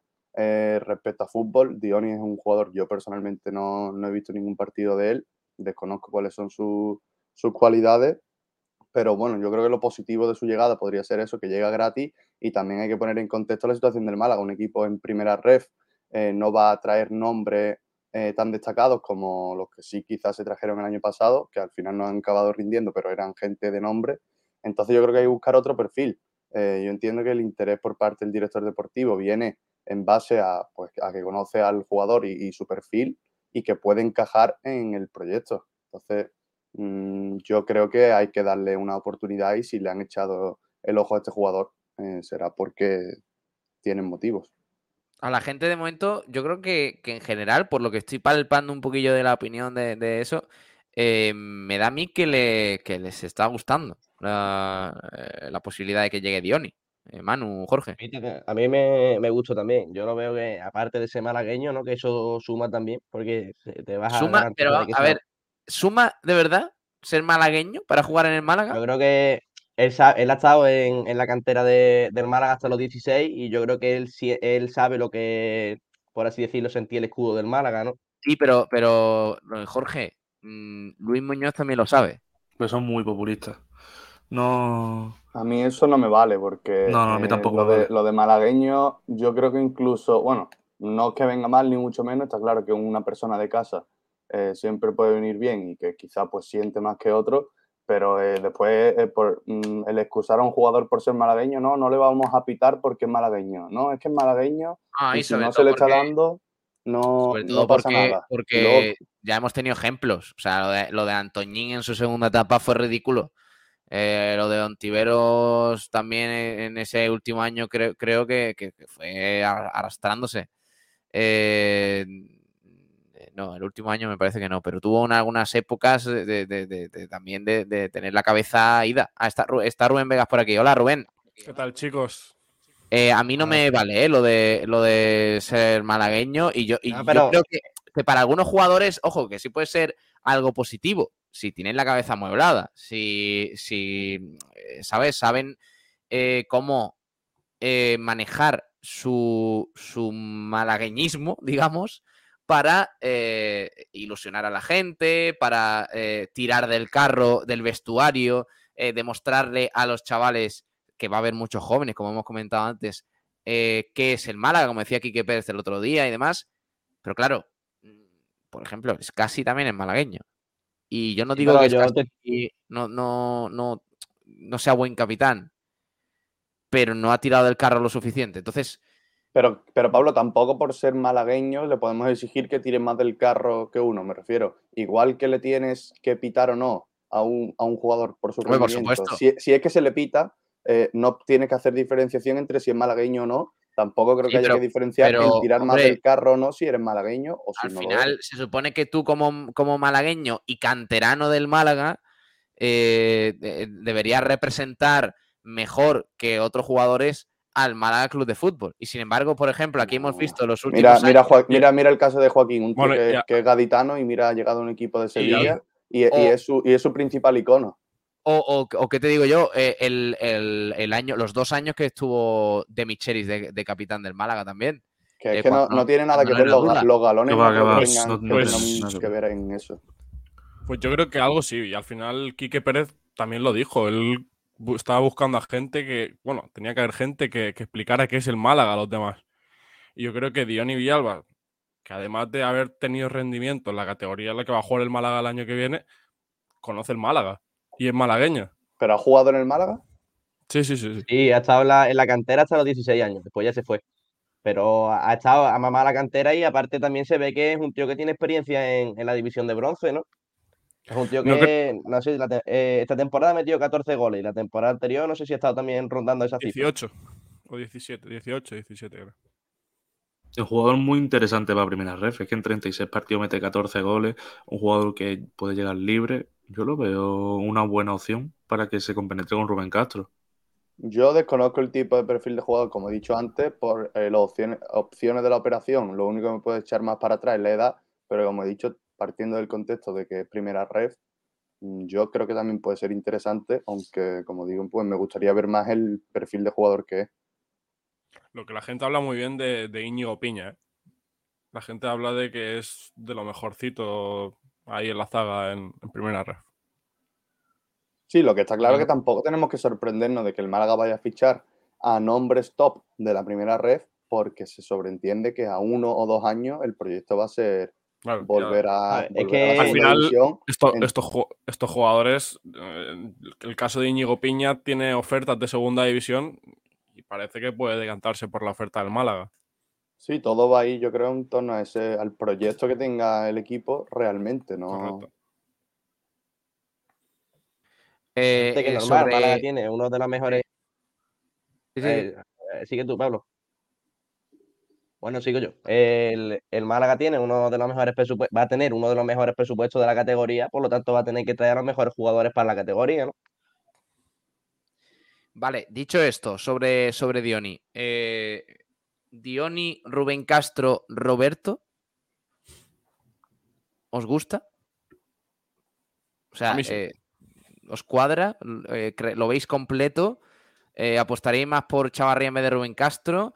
¿Haríais algún cambio o, o- o os gusta de verdad esa, esa, ese Pero pero estos jugadores también tienen que estar acompañados. A mí, para Claro, no es tres- entre ellos, es por lo Claro. que tengan a los costados y, y detrás de ellos también. Son tres delanteros que los vamos a ver. Veremos, a lo mejor habrá uno que será más titular que el- los otros dos, pero tienen que tener acompañante.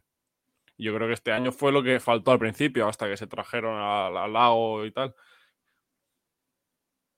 Mm, eh, para el puesto de 9, estamos hablando, ¿no? Sí, sí, Quiero sí, decir, sí. Porque, porque al final Roberto es 9. Dioni, yo no lo controlo mucho. Dice Juan Durán que, que no es tan delantero puro como Rubén Castro. No sé. Yo he, estado- yo he escuchado cosas de que le gusta bajar, aparte de tener la, la cifra goleadora que tiene, que le gusta bajar a recibir con, eh, a recibir con su pierna no, no natural, él es zurdo, y después ya se pasa el balón a la zurda y él es el que distribuye, tiene bastante asistencia. Y por cierto, chicos, ahora que estábamos hablando Creo de que- delanteros, no sé si lo habréis comentado, pero Rubén Castro va, va a ir al partido de leyenda de Joaquín. Correcto. Va, ¿Ah, sí? va a jugarlo, sí. Lo he visto hace Sí, sí, sí, lo va a jugar. Pero como, como, El martes. como veterano leyenda pasada o como todavía No. jugador en activo. No solo van No, va- leyendas, también va- va, Bellerín. Bellerín. Sí, Sí, correcto. Claro, irán compañeros, ¿no? Que hayan coincidido con él. Entiendo. A ver, eh, sobre Diony Villalba, 33 años. Eh, eh, malagueño, como hemos dicho, lleva dos temporadas en el Atlético Baleares. Esta temporada, 36 partidos de primera federación, 14 goles, 5 asistencias. No está mal. Los Eh, números son buenos, Pablo, y sobre Buenísimo. todo que eh, también hay que tener en cuenta que es una competición, una categoría diferente a la, a la segunda división, me refiero. Que quizá partimos de la base de que Rubén Castro, si firma, va a tener un rendimiento bueno en la primera red. Lo mismo en la adaptación a esa nueva categoría, a un fútbol más, quizá más rudo, más, más físico, eh, pues quizá eh, la adaptación de ciertos jugadores es diferente. Entonces, el, tener un jugador curtido en, esa categoría, yo creo que es un plus muy importante tener en cuenta en el mercado de fichaje.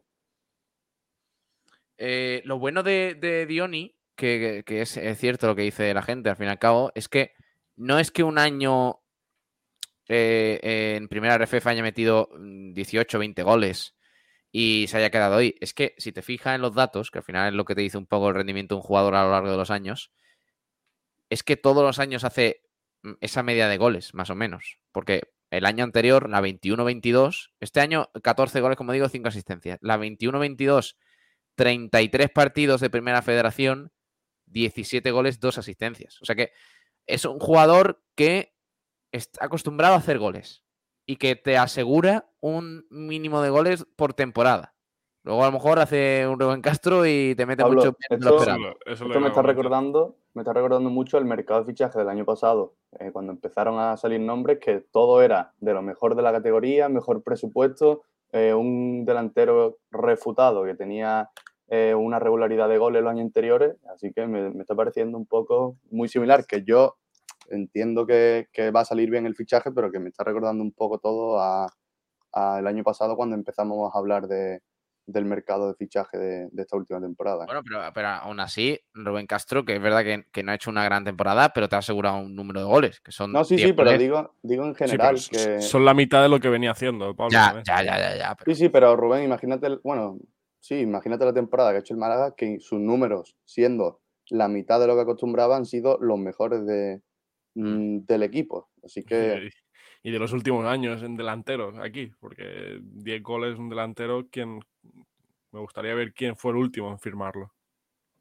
Estuvo antes, de, antes del Atlético Baleares, donde ha anotado 32 goles en, eh, creo que son, a ver, 74 partidos, no está mal la, la media, y 7 asistencias.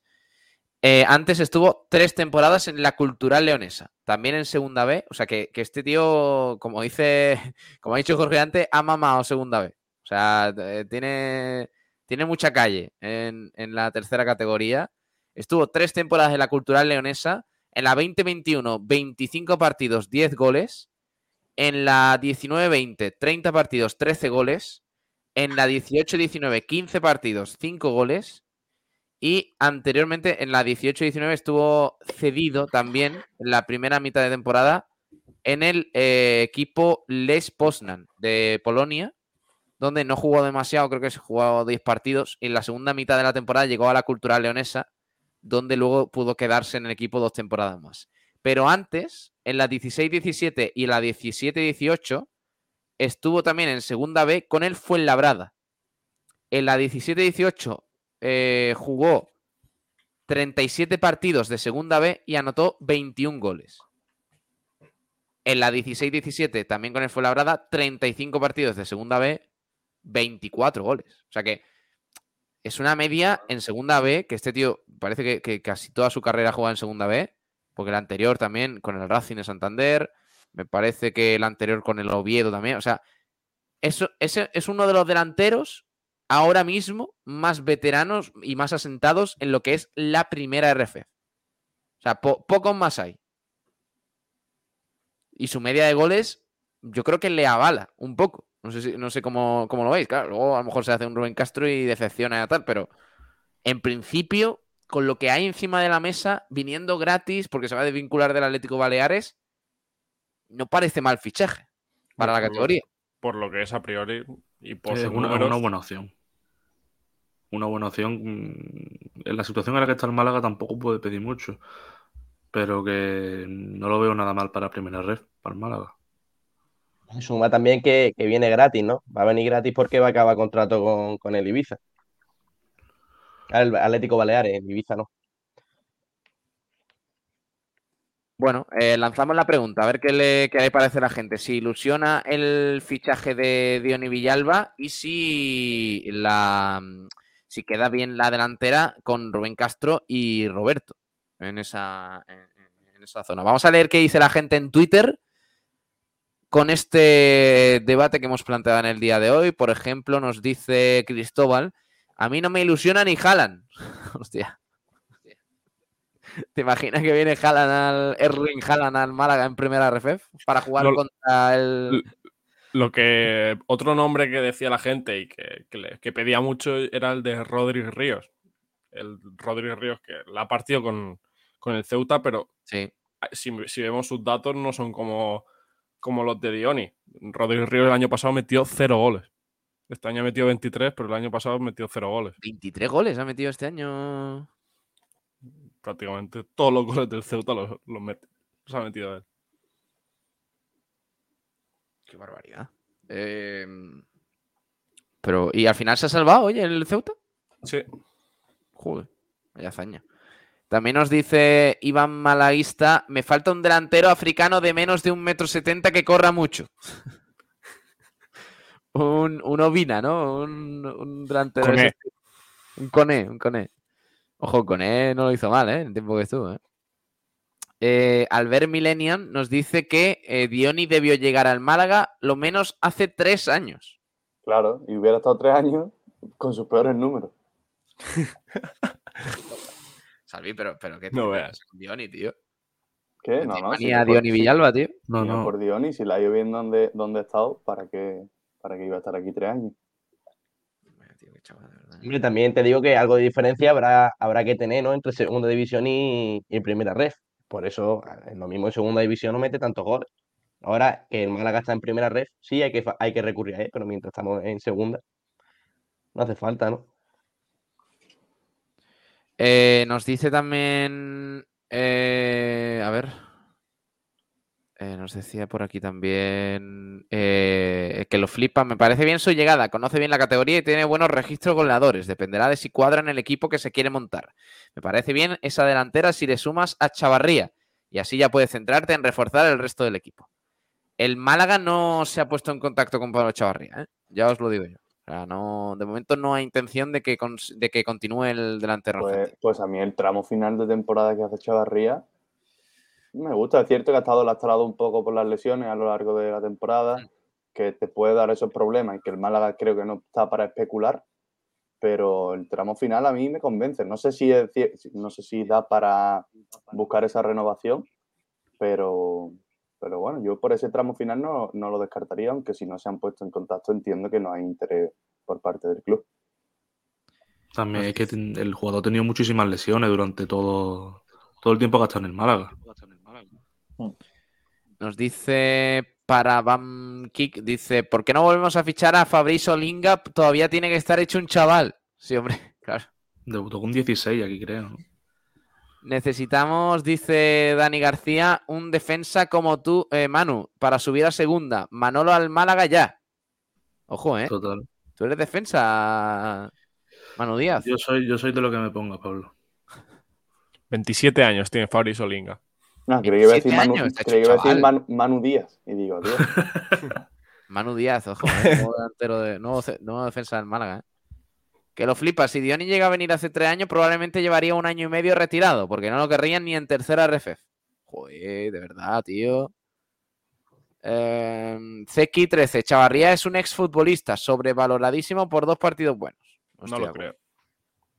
Dioni sí, Rubén Castro no. Yo iría con Dioni, Roberto, Chavarría y Chupete. Uf, no sé, no sé, no sé. Luis López García dice: Lo de Rodri del Ceuta es una locura. Ha salvado al equipo casi solito. No lo vería mal para el Málaga por lo que ha demostrado. Y si subimos, lo largamos. No, hombre. Pero, pero eso de también de subir a un equipo y empezar a largar a gente, o sea, bueno, primero vamos a hacer la temporada. Pero en Claro, caso claro. de que se diera el ascenso, a ver que sí, que hay un salto de categoría, pero que también una base de un equipo que se conoce y que ha logrado un ascenso, etcétera, etcétera. Que no es momento de hablar de eso, pero que lo de soltar a la gente al tuntún una vez que ascienda, que yo eso tampoco lo veo tan que deba ser tan, tan exagerado, Y el caso del Mallorca. por ejemplo. Eh, dice también por aquí eh, Juan Macarrón. Para mí, el Málaga tiene que fichar a Francis Fernández. Tiene gran futuro. ¿Quién es Francis Fernández, tío?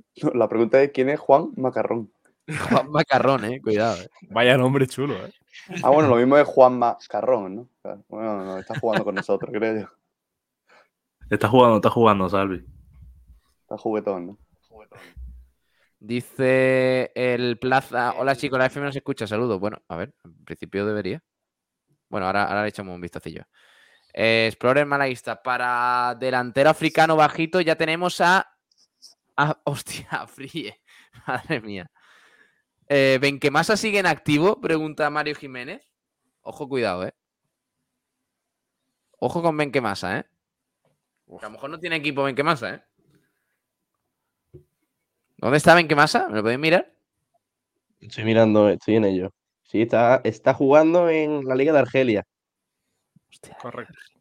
Qué puto amo, verdad. en el MC Alguer. Y, y- y- Vamos, y- que ha jugado, ha jugado cuatro partidos, ¿eh? No, no mucho más. En todo lo que va de 2023 ha jugado cuatro partidos. Que se, que se lo traigan, que se lo traigan para acá. Ven que más se vaya ídolo, tío, de verdad. ¿eh? Eh, dice Luis López, pues si subimos lo tenemos de tercer delantero, que también tiene experiencia en segunda. Bueno. ¿Qué planes tiene el Málaga con Loren Zúñiga? Loren Zúñiga y Castilla, dice Luis López. Yo creo que De Loren Zúñiga no va a continuar, ¿eh? me parece. Me, me da la sensación, ¿eh? Y, y tampoco, o sea, tampoco me apenaría, porque la temporada que ha hecho Loren Zúñiga... Es que la esperanza, poner esperanza en Loren Zúñiga de respecto al primer equipo, yo lo he visto descabellado en todo momento. Y a mí no me ha sorprendido porque tampoco tenía ninguna esperanza. Hombre, yo creo que a todos lo que nos molestaría sería que, que el Málaga decidiese quedarse con Loren en vez de con Roberto. Porque yo creo que va a estar con la, la cosa con uno de los dos. Y evidentemente Hombre. para todos esperamos que sea Roberto el que se quede. Roberto te puede salir mal, Correcto. pero es probar algo diferente. Loren es algo, sería cometer los mismos errores. Y, ha de- Entonces- y el- bueno, pero al final Roberto yo creo que ha, ha demostrado más en segunda y además tiene esa experiencia en la categoría donde en la que va a jugar el Málaga el año que viene. Eso, eso aparte, eso también es, eh, es clave también. ¿Veis a Roberto importante en la próxima temporada en el Málaga?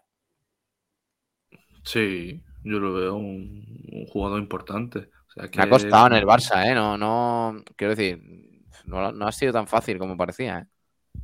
Depende, pero- depende también lo- los galones que, que se le den.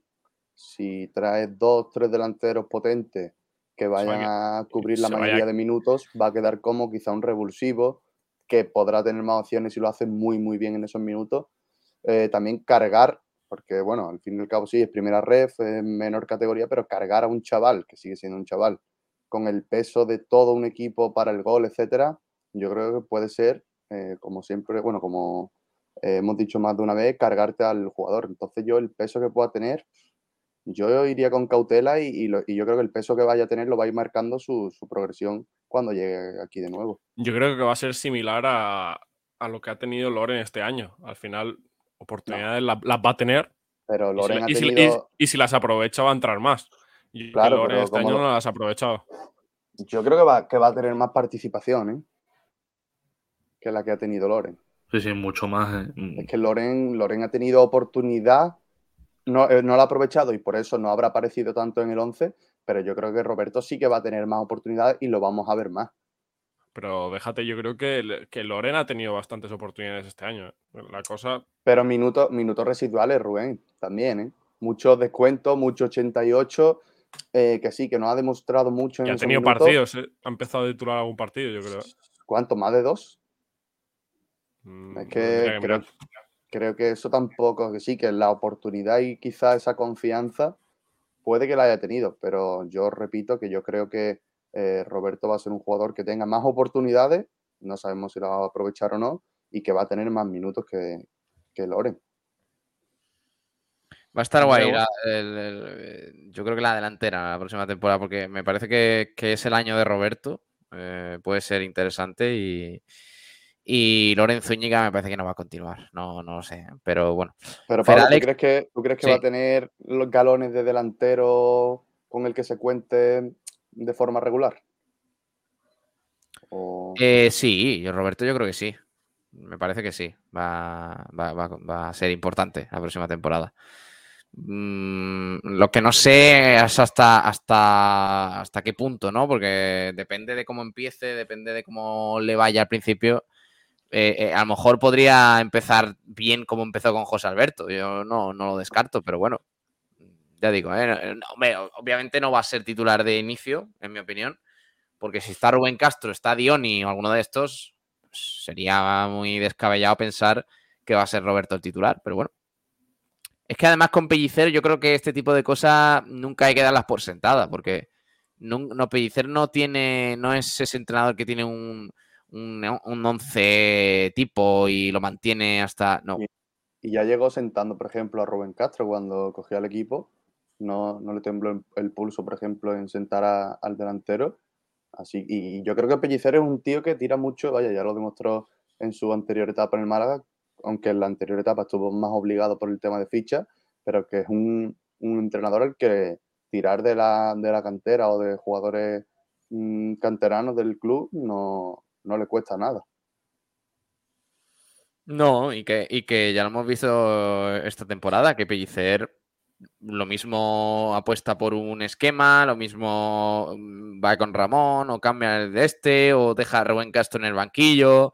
O sea, eh, yo creo que en ese sentido el, el puede estar tranquilo de que, de que si va a tener eh, X jugadores eh, en esto, mm, me parece que para Pellicer, a no ser que el propio Pellicer diga en verano, yo con este jugador no cuento, me parece que todos van a ser importantes. O sea que, bueno, pero ve- veremos, veremos qué, qué- pasa. Pregunta Luis López si Ramón se queda. Eh, si hay ofertas, veo complicado que se quede. A ver, yo también te digo, ¿eh? no veo a ningún equipo ofreciendo más de un millón de euros por Ramón. Pero ¿creéis que Ramón está para jugar en segunda? O sea, yo creo que es un jugador que tiene nivel, pero la temporada que ha hecho también un poco arrastrando lesiones, yo no sé, ¿eh? si fuera director deportivo de algún equipo, no sé si le echaría el ojo como para ficharlo. ¿eh? Por el nivel no es. Yo creo que va a ser por las lesiones, por lo que a lo mejor no se lo llevan. ¿eh? Claro, claro, está claro Sí, sí, yo lo que digo. es por eso. Yo creo, que se, de- yo creo que se va a quedar, ¿eh? Nivel da de sobra, pero mm, es lo que dice Salvi, al final, y Manu. que el tema de lesiones le lastra mucho. No sé cuánto tiempo y cuántas lesiones ha tenido este año, pero el número es súper alto. Y al final, ojalá, yo creo que ojalá se, ojalá se quede, porque si está bien y consiguen recuperarlo y que no sufra tantas lesiones, Porque la pregunta de si Pues, el Málaga se lo debería, por decirlo rápido y mal, quitar de en medio por el tema de las lesiones, no lo veis, ¿no? no. Que va, que va. Si consigues tener más de la mitad de la temporada a ese jugador y a un buen nivel, es muchísimo. ¿eh? Y se ha notado, al final los, los cuatro o cinco partidos que ha estado, hasta antes de lesionarse, ha sido la pieza clave. Y el Málaga no, no pudo encontrar otra pieza como esa cuando se lesionó Ramón de nuevo. Sí, sí, yo estoy con vosotros. Ah, Ramón tiene que ser titular en el Málaga. En un estado al eh, 50% de forma física, Ramón es titular. No me cabe la menor duda. Eh, luego, claro, luego que respetar las lesiones. De hecho, yo insisto, me parece que uno de los factores por los que el Málaga al final le ha costado luchar por la permanencia es la lesión de Ramón en Lugo. O sea, me parece fundamental. Pero claro, ¿qué haces? Eh, ¿Renuncias a Ramón o, o cedes un poco más a venderlo cuando llegue una buena oferta? Que me parece que la habrá, porque su rendimiento y su nivel eh, es muy bueno. O, o decides. mm, o- o, o decides apostar por él. Siendo Pellicer, yo creo que se va a apostar por Ramón. Sí. Seguramente. Ferales pregunta: ¿y si vuelve Darder? Sí, claro. Sí. Darder va a que- fichar por un equipo de segunda Darder ha defendido con el español, ¿eh? De que tengo mis dudas de que sigan el español. ¿eh? Yo creo que se va a quedar vez mínimo no en sé si va a, a aguantar esa base que.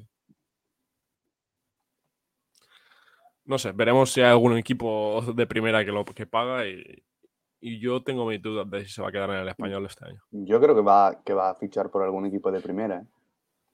Es eso. Es- o al menos sería lo lógico, que salvo que el español le presente un proyecto muy ambicioso en, en cuanto a ascenso y, y quizá dinero. Pero si no, lo lógico sería que se fuera a un equipo de primera. Yo creo que al español le va a costar mucho mantener la base que sí que lo hizo cuando descendió el año de COVID. Este año yo creo que jugadores como Darder y José Lu, que, que parece que está hecho, se van a marchar clarísimamente.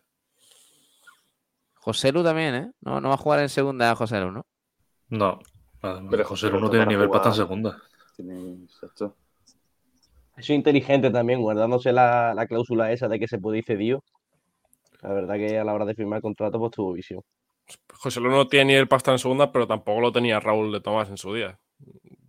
Pero. yo Sí, creo pero a ser- ¿cuánto, ¿cuántos años tiene José Lu?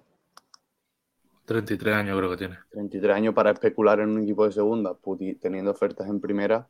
Si me dice que es un jugador 25, 26 años, en el cual puede permitirse eh, estar uno o dos años en, en un equipo en segunda, a ver si sube, te lo compro. Igualmente también eh, la visión de que si el español sube, pues también el año siguiente al ascenso hay incertidumbre de si el equipo va a dar el nivel de nuevo en primera, etcétera, etcétera. Yo creo que José Lu va a volar.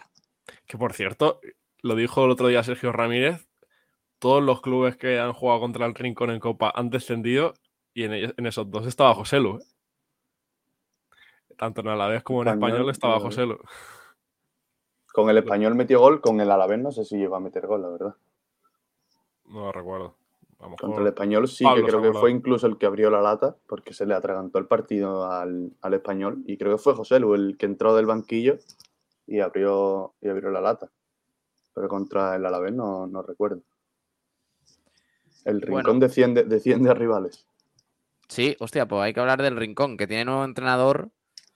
eh, de hecho, lo tenía por aquí pa- para comentarlo, eh, que es Alex Ortiz. Ayer fue presentado y firmó su contrato y va a ser entrenador para el equipo en tercera división. Eh, parecía que la buena temporada del equipo con Aitor Castillo le, le iba a permitir mantener proyecto y demás, pero que va, al final eh, tiene nuevo entrenador el, el Rincón, se llama Alex Ortiz y, y veremos qué tal le va al, al Rincón en el grupo noveno de tercera, que va a estar guay el año que viene, ¿eh? Va, va a haber, estar chulo. va a haber cositas. Y Va hay que ver también, Pablo, el posible ascenso de un. Si sube el palo, ¿no? Creo que habría un ascenso más de un malagueño. Si sube el palo, creo que sí. que arrastraría, de- sí, creo que sí, que arrastraría de división de honor a tercera y creo que se metería por ahí las lagunas, creo que el equipo que, que podría tener esa plaza, aunque claro, todo queda pendiente del palo que juega este fin de, ¿no? Este fin de a las once y media en, eh, en eh, Sotoburo contra el Subiza. Después del 1-0 de la ida, a ver qué tal, qué tal se da. No lo tengo yo tan claro, ¿eh? Porque, uff. Es verdad que el palo es favorito, pero cuidado. Cuidado con el Suiza que, que ya en la ida hizo un buen partido y, no sé si, si el palo va a sufrir o qué, ¿eh? pero va a estar el partido muy disputado. El próximo domingo a las once y media. Eh, creo que lo vamos a dar, no sé, ya, ya os confirmaré durante estos días, porque no sé si vamos a poder viajar y demás, pero, pero estaría guay, a ver si podemos estar por allí, por, por tierras navarras. Bueno, eh, eso con el respecto al Málaga Club de Fútbol. No sé si nos queda algún temilla más, porque tampoco hay mucho más ¿eh? de, prensa y demás. Al final, mucho mercado de fichajes, el tema de Dioni. Noticia de, de, de Radiomarca dice que aparece una nueva pancarta contra la directiva del Málaga. No habrá paz sin dimisiones en Martiricos. Dirigido a Quique Pérez, José María Muñoz, a, a los directivos del Málaga. Bueno, poquita, poquita cosa. Sobre todo el tema Rubén Yáñez. Eh, eh, Salvi, no sé qué te parece a ti la, la decisión del guardameta del Málaga de no aceptar la oferta de renovación. Y, y, bueno, yo creo que apostar por, por alguna de las ofertas que tiene de segunda, que me parece que, es obvio, ¿no? Hombre, yo creo que al fin y al cabo un jugador busca su progreso personal.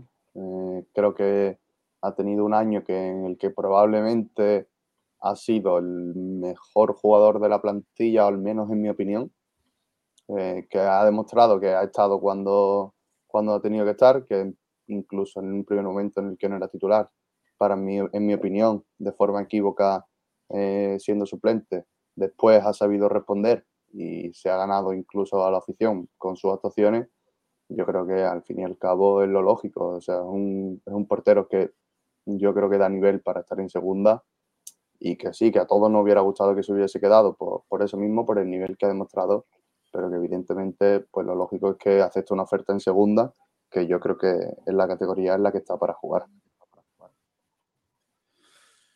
Pues sí, eso, eso es lo que hay con respecto a Rubén Yáñez, que en los próximos días me parece que. Y que pare- Sí, sí, que, que no va a seguir. Que va para, Sí, para. Leganés, ¿eh? ¿Leganés? Me parece que va al Leganés. Sí, al principio se hablaba de Zaragoza, pero no, por lo que dicen no ha llegado a aceptar porque llegaría con el rol de ser suplente a priori. No le quitan el puesto a, a Cristian, entonces el Leganés supongo que, que la propuesta será similar, pero con, con el puesto, al menos para competir o, o para ser titular. Vale, eh, chicos, vamos a ir cambiando de tercio. Gracias por estar por aquí con nosotros. Jorge Aragón, Manu Díaz, Salvi Aguilar, Rubén Vegas, un abrazo, cracks. Hasta luego. Adiós. Hasta luego, chicos. Adiós, adiós. Adiós, chicos, Eh, un chao, chao, chao. Eh, tenemos que contactar ahora con Kiko García, que nos ha mandado un vídeo de los amigos Bodegas Excelencia, hablando del final de liga, del premio del Málaga Club de Fútbol, del mejor jugador del Málaga.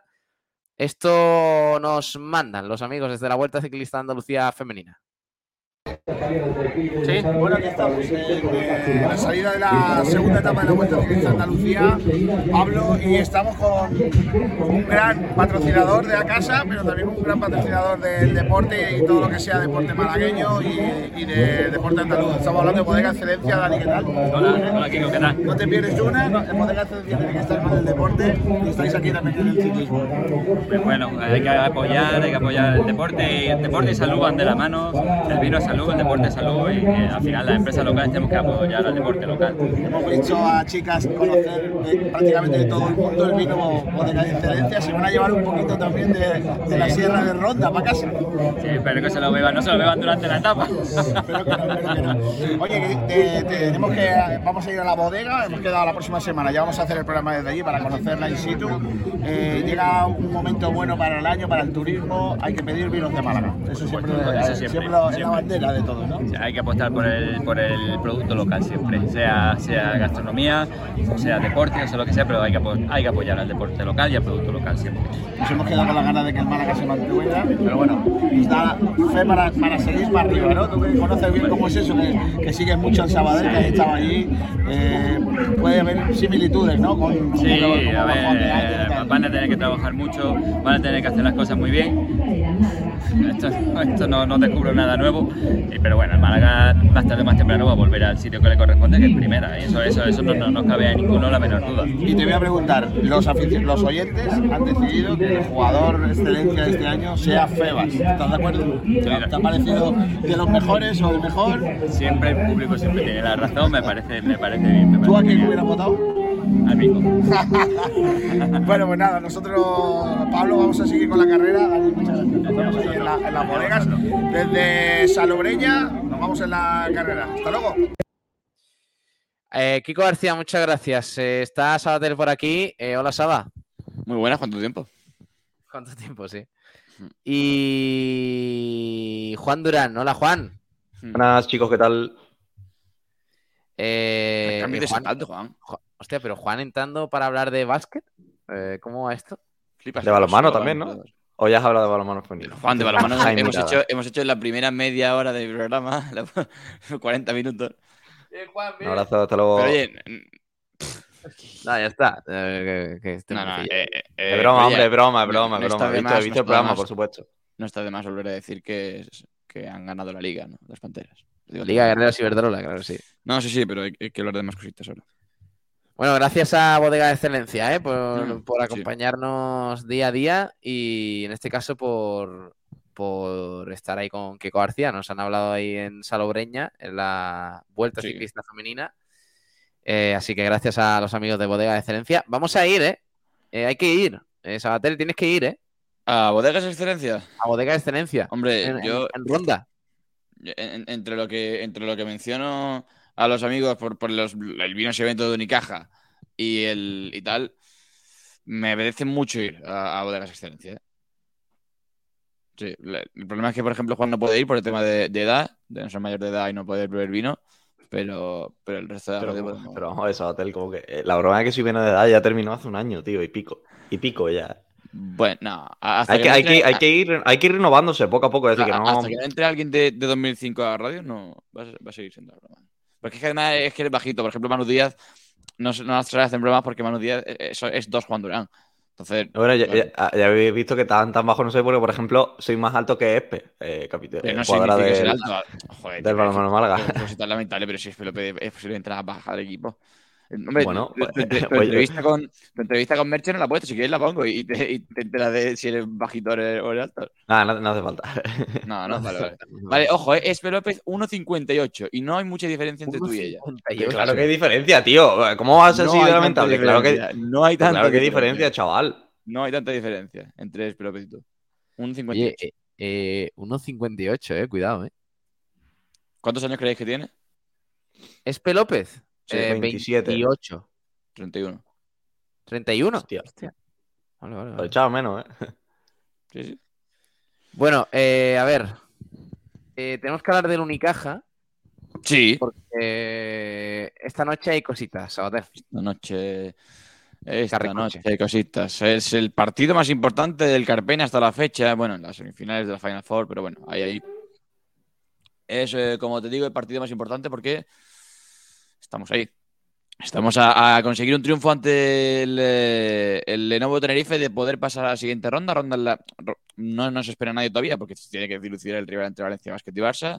Pero sí que es cierto que ya se han clasificado por la vía rápida la Peña y Juventud de Badalona dando la sorpresa contra Basconia y el Real Madrid venciendo a la Granca como el demandaba el guion. Y ahora falta pues que Unicaja haga lo suyo, que Unicaja concrete esa ligera sorpresa, que es sorpresa porque acabó cuarto Tenerife y quinto Unicaja, pero tampoco es, eh, es ningún sobresalto para nadie, que Unicaja se puede colar entre los eh, cuatro mejores equipos de la liga en el día de hoy, venciendo al nuevo Tenerife si gana, pasa a las semifinales del playoff del Liandes. Yo le tengo bastante miedo al partido, ¿eh? Mucho más que el, que el primero. Porque al final es cierto que, el partido Unicaja fue sobresaliente, yo creo, en, en Tenerife. Y ahora el repetir otro partido al mismo nivel es que lo veo muy, muy complicado. Es cierto que son capaces porque lo han demostrado durante la temporada, pero, pero lo veo realmente complicado. Yo fíjate, yo fíjate que no tengo tanta. eh, me siento, mm, no sé, no voy a decir confiado, pero sí que me siento confiante. eh, cambio el, término. Eh, me siento confiante para hoy porque yo creo que Unicaja sabe la fórmula y además Tenerife va a tener que ir a innovar. Y tener que innovar después de jugar toda la temporada lo mismo, que es un equipo muy mecanizado, es un equipo con muchos automatismos eh, ya fijados y ya sentados, tener que ir a innovar hoy, en un día en el que si no ganas estás fuera, en el que la ansiedad te puede jugar una mala pasada, en la que si te- no te entran los tres primeros tiros te puede ir eh, comiendo la, la moral, yo creo que Unicaja tiene que, si sabe gestionarlo, si sabe mantenerlo, la verdad que, que puede tener mucho ganado Unicaja y yo creo que es el día. Está Javi Jiménez por aquí. Hola, Javi. Muy buenas. Buenas tardes, chicos. ¿Qué tal? ¿Dónde crees que puede estar la clave de hoy? Porque, ojito con, con Vidorreta, chicos, que ha dicho eh, hemos preparado cambios para este partido. Sí. Bueno, pues yo creo que la, la clave será que Unicaja no cambie nada. Eh, cuando un equipo como Tenerife, con todo el tiempo que lleva jugando con Vido Arreta de una forma, eh, con un estilo definido, marcado, eh, tiene que cambiar cosas eh, porque, bueno, pues algo no, no le va bien. Pero bueno, los cambios de Tenerife no tienen que influir para nada en Unicaja. Unicaja tiene un patrón de juego, una línea de defensiva eh, altísima y yo creo que no tiene que cambiar absolutamente nada. Tiene que hacer su partido, tiene que salir a, sacar de la pista Tenerife, porque es capaz de hacerlo, ya lo ha hecho. eh, y ya está, y no está pendiente de lo, del banquillo, de lo que pueda hacer Vidarreta. Ya conocemos también a, a Vidarreta, que le gusta mucho pues, eh, llamar la atención, eh, centrar el partido en, él, en la polémica con los árbitros, para sacar sin del partido al equipo rival. Entonces Unicaja pues, tiene que estar muy por encima de todas esas cosas, tiene que hacer su juego. Eh, ganamos allí holgadamente y yo creo que, el equipo también tiene mucha hambre. Vemos la plantilla de, de Tenerife, eh, más del 50% de los jugadores vienen ya de vuelta.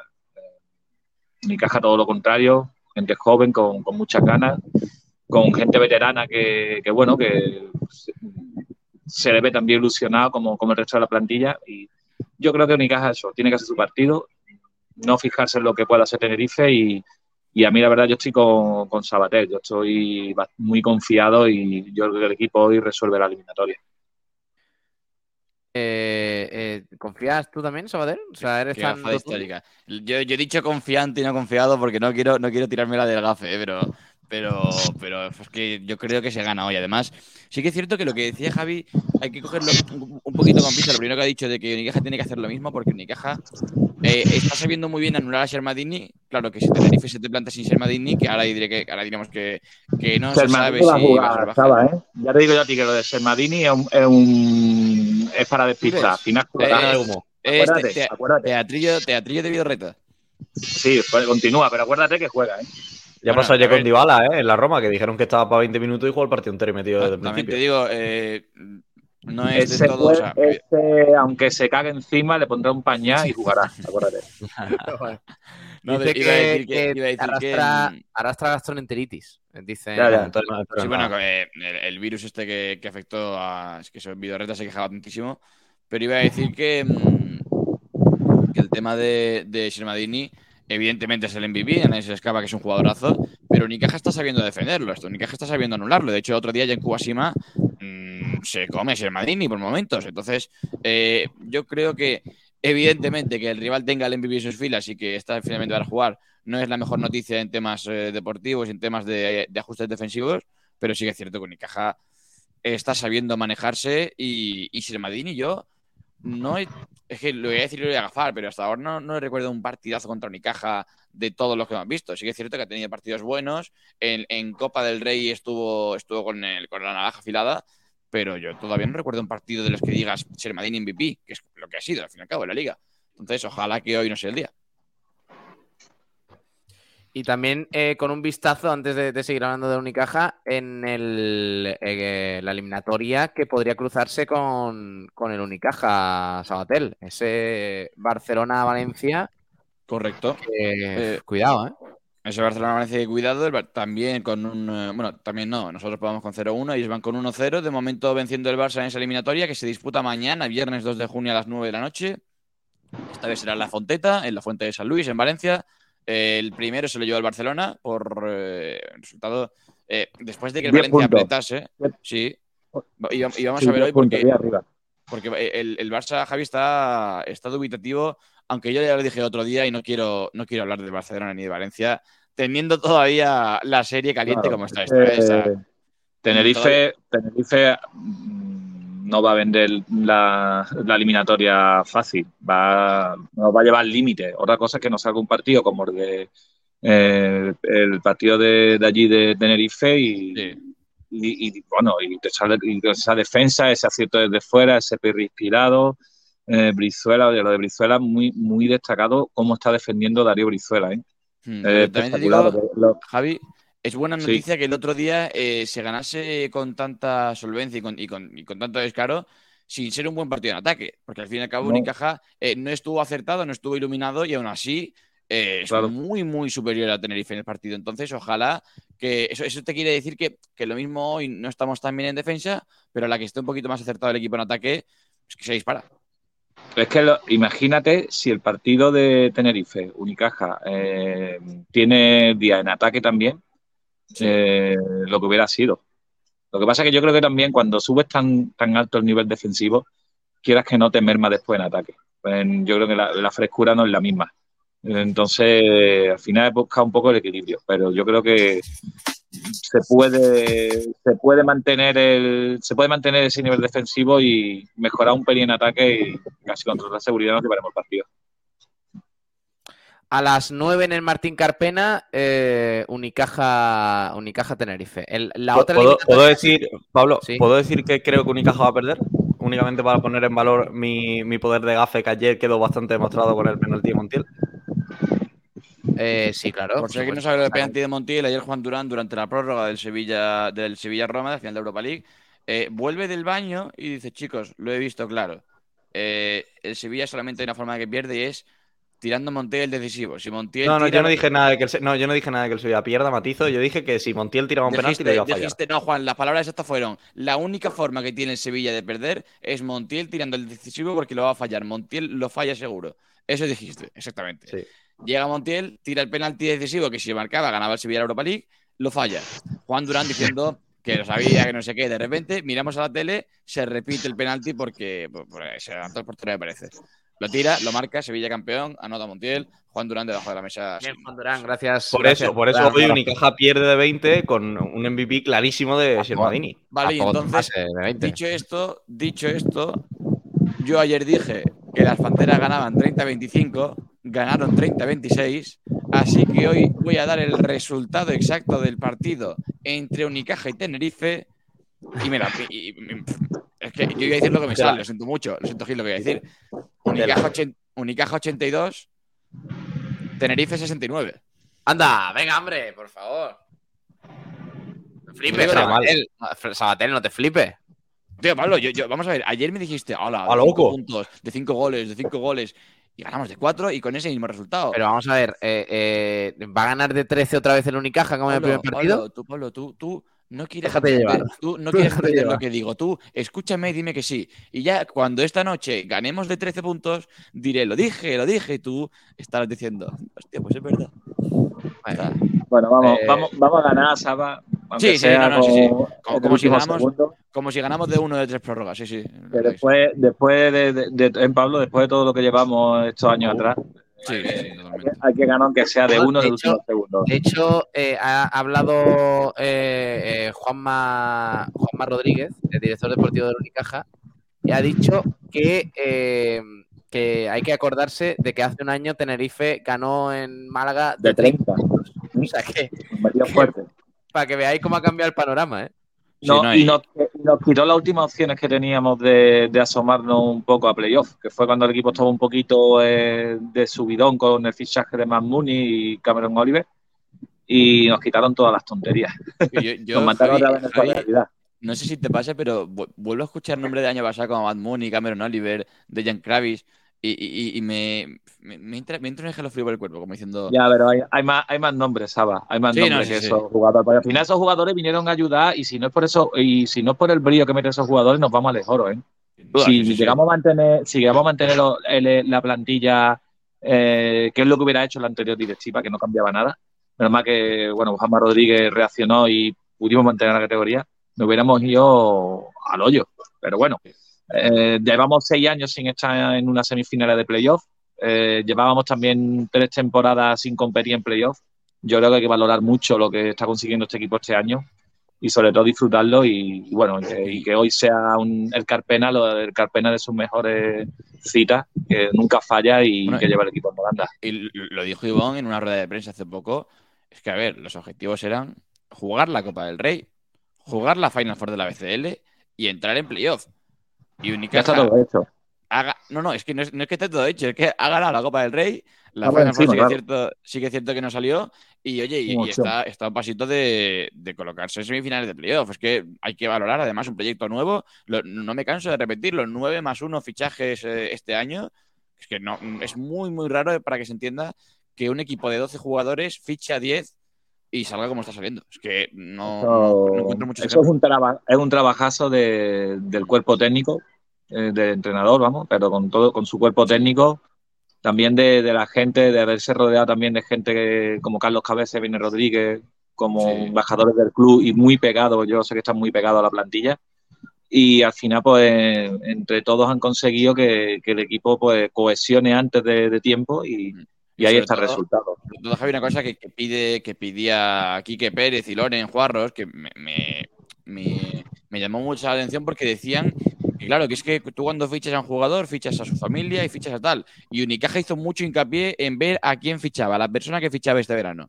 Y resulta que los roles han encajado muy bien. Augusto Lima es clave en el vestuario a pesar de que lleva lesionado de diciembre. Osetkowski, Carter, Perry, eh, son jugadores que no tenían nada que ver, venían cada uno de una punta del mundo y finalmente pues han hecho un grupo que bueno, no hace falta, no hace falta decir. Sí, son gente, Lima es pegamento en el vestuario. Al igual que Will Thomas. Will Thomas tú lo ves muy serio, que, pero Will Thomas en el vestuario es un, es un líder y sobre todo para los jóvenes. Eh, entonces, ah, dentro de, de todas las novedades, que es gente que no se conocía, han firmado gente veterana que sabe cómo, cómo llevar un vestuario, como Jedovic también. Jedovic es otro tío que viene de mil batallas, de Euroliga. Y entre Jedovic, Will Thomas, Lima, que ya es canterano también, Alberto Díaz, canterano también con ba- bastante ya tiempo en la, plantilla, pues han hecho que los Perry han, recuperado también, o sea, como jugador que un jugadorazo a Barreiro. Eh, gente que al final meten veré al resto y, y consiguen esa, pues bueno, pues esa cohesión entre el colectivo que, bueno, pues ahí están los resultados. Bueno, a ver qué, qué sucede. La otra eliminatoria ya sabemos, ¿no? En semifinales. Eh, Real Madrid-Juventud, ¿no? Real Madrid-Juventud, sí. Como decíamos, el Juventud séptimo clasificado, eliminó a Basconia, segundo clasificado. No hubo sorpresa por parte eh. de Madrid, que, se, impuso, se impuso ayer un poquito más apretada contra Granca, pero se supo imponer también 2-0. No, lo de, lo de, lo de Juventud tremendo y lo de Basconia, cuidado. Tengo mucho interés. Es que no, no- no me gusta llevar pre- preguntas preparadas antes de un partido, pero tengo mucho interés en, en ver lo que dice Chus Vidorreta en caso de perder hoy Tenerife, porque me encuentro muchas similitudes con lo que está pasando a Basconia, que es una temporada buena, pero en los momentos claves se han terminado de empañar precisamente los partidos contra Unicaja, como la pasada Basconia Bueno, contra. Para mí la temporada de Vasconia ha sido decepcionante. Yo creo que no, no meterse, tiene, tenía plantilla para pelear, por lo menos meterse en la en los ocho primeros de Euroliga. Y después Copa del Rey cayó también, se hizo- cayó que contra Juventud también, ¿no? Pues, Sí, sí, sí, es que fue, fue claro, fue contra Juventud en cuartos, por eso digo que. y ahora caer similitud. tan pronto, para mí, de esa Peñarroya fatal. fatal Pero de- Javi, eso te digo, o sea, Vasconia en los momentos clave, porque después ha estado líder de la Euroliga. Ha estado Sí, eh, sí. líder en Liga Endesa también. Al Madrid le ha ganado los cuatro partidos contra los que se ha enfrentado. eh, pero es que, que después, en, en los cuartos de Copa caes, en los cuartos de Pero- Liga Endesa caes. Pero cuando se ve que van bien cuando juegan sin presión. Porque a la hora de la verdad, cuando tienes la presión esa de que sabes que si pierdes te vas a casa o te Igual- quedas fuera, igual de que igual Tenerife. No dio, no dio la cara. Igual Por que Tenerife, que, que- en vez de le cae la primera, el- bueno, en semifinales, en, en el Carpena, cae también en Copa del Rey en la, en la final, que es cierto que es una buena clasificación, es decir, llega a la final de la Copa del Rey tiene un montón de méritos, pero al final contra Unicaja cae, que era un partido a priori muy igualado, y ahora veremos, porque si, si termina también cayendo contra Unicaja en, en los cuartos de, de playoff, sería una Sí. temporada buena, porque es buena, porque es verdad que llegas a todos los puntos importantes de la temporada, pero es que no termina de rematar ninguno.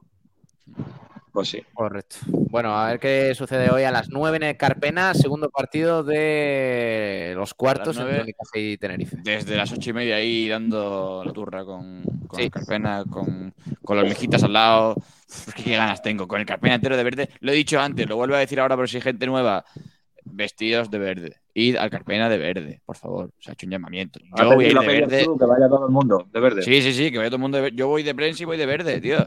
Por favor. ¿Y, y puedo ir, ¿Y puedo ir de azul que se parece al verde? No. ¿Puedo ir de amarillo que.? No. No, ¿Verde? No, no, no. Verde. Juan, Juan, voy a, voy a ir un paso más allá. ¿Puedo ir de verde claro? No, tú vas a ver a No. Unicaja, no vas a ver al Betis. Vamos a ver, seamos serios. Está, tío, el verde, verde Unicaja, por favor. No, no, no, no quiero ver ahí el- el- la gama cromática de los verdes, por favor. Tomen nota. Adiós, Javi, un abrazo. Hasta luego. Adiós. Chao. Adiós, adiós, Juan Durán, adiós, Sabatel. Cuidaos, eh. Hasta luego, un abrazo.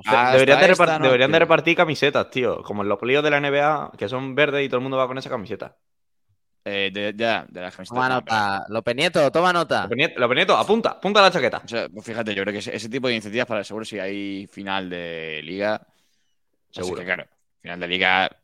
No voy a hablar de final de liga jugando, jugando hoy el segundo partido de cuartos. Te tío, calientes como una rata. No puedo, tío, no puedo hablar de eso. Es que de- Alberto Fernández me, me hizo tres tonterías ayer y ya me emociono. Ya, está, no. Ya eh, la idea en el cuerpo. Esto es origen. La metió- Como dice Ivonne, la, la temporada eh, es hasta hoy. Y si hoy perdemos es hasta el domingo. Ya está. Y después ya se verá. Bueno, anda, adiós, un abrazo. Hasta luego. Hasta esta una noche. fuerte abrazada. Chao, chao, chao, chao. Corta abrazada. Adiós a todos. Mañana volvemos en Frecuencia Malaguista a las 12 con el programa de viernes, el último de la semana. Y esta noche a las ocho y media, nueve, nueve menos cuarto, más o menos, estamos en directo con ese partidazo entre Unicaja y Lenovo Tenerife. Gracias a todos, un abrazo. Hasta luego. Adiós.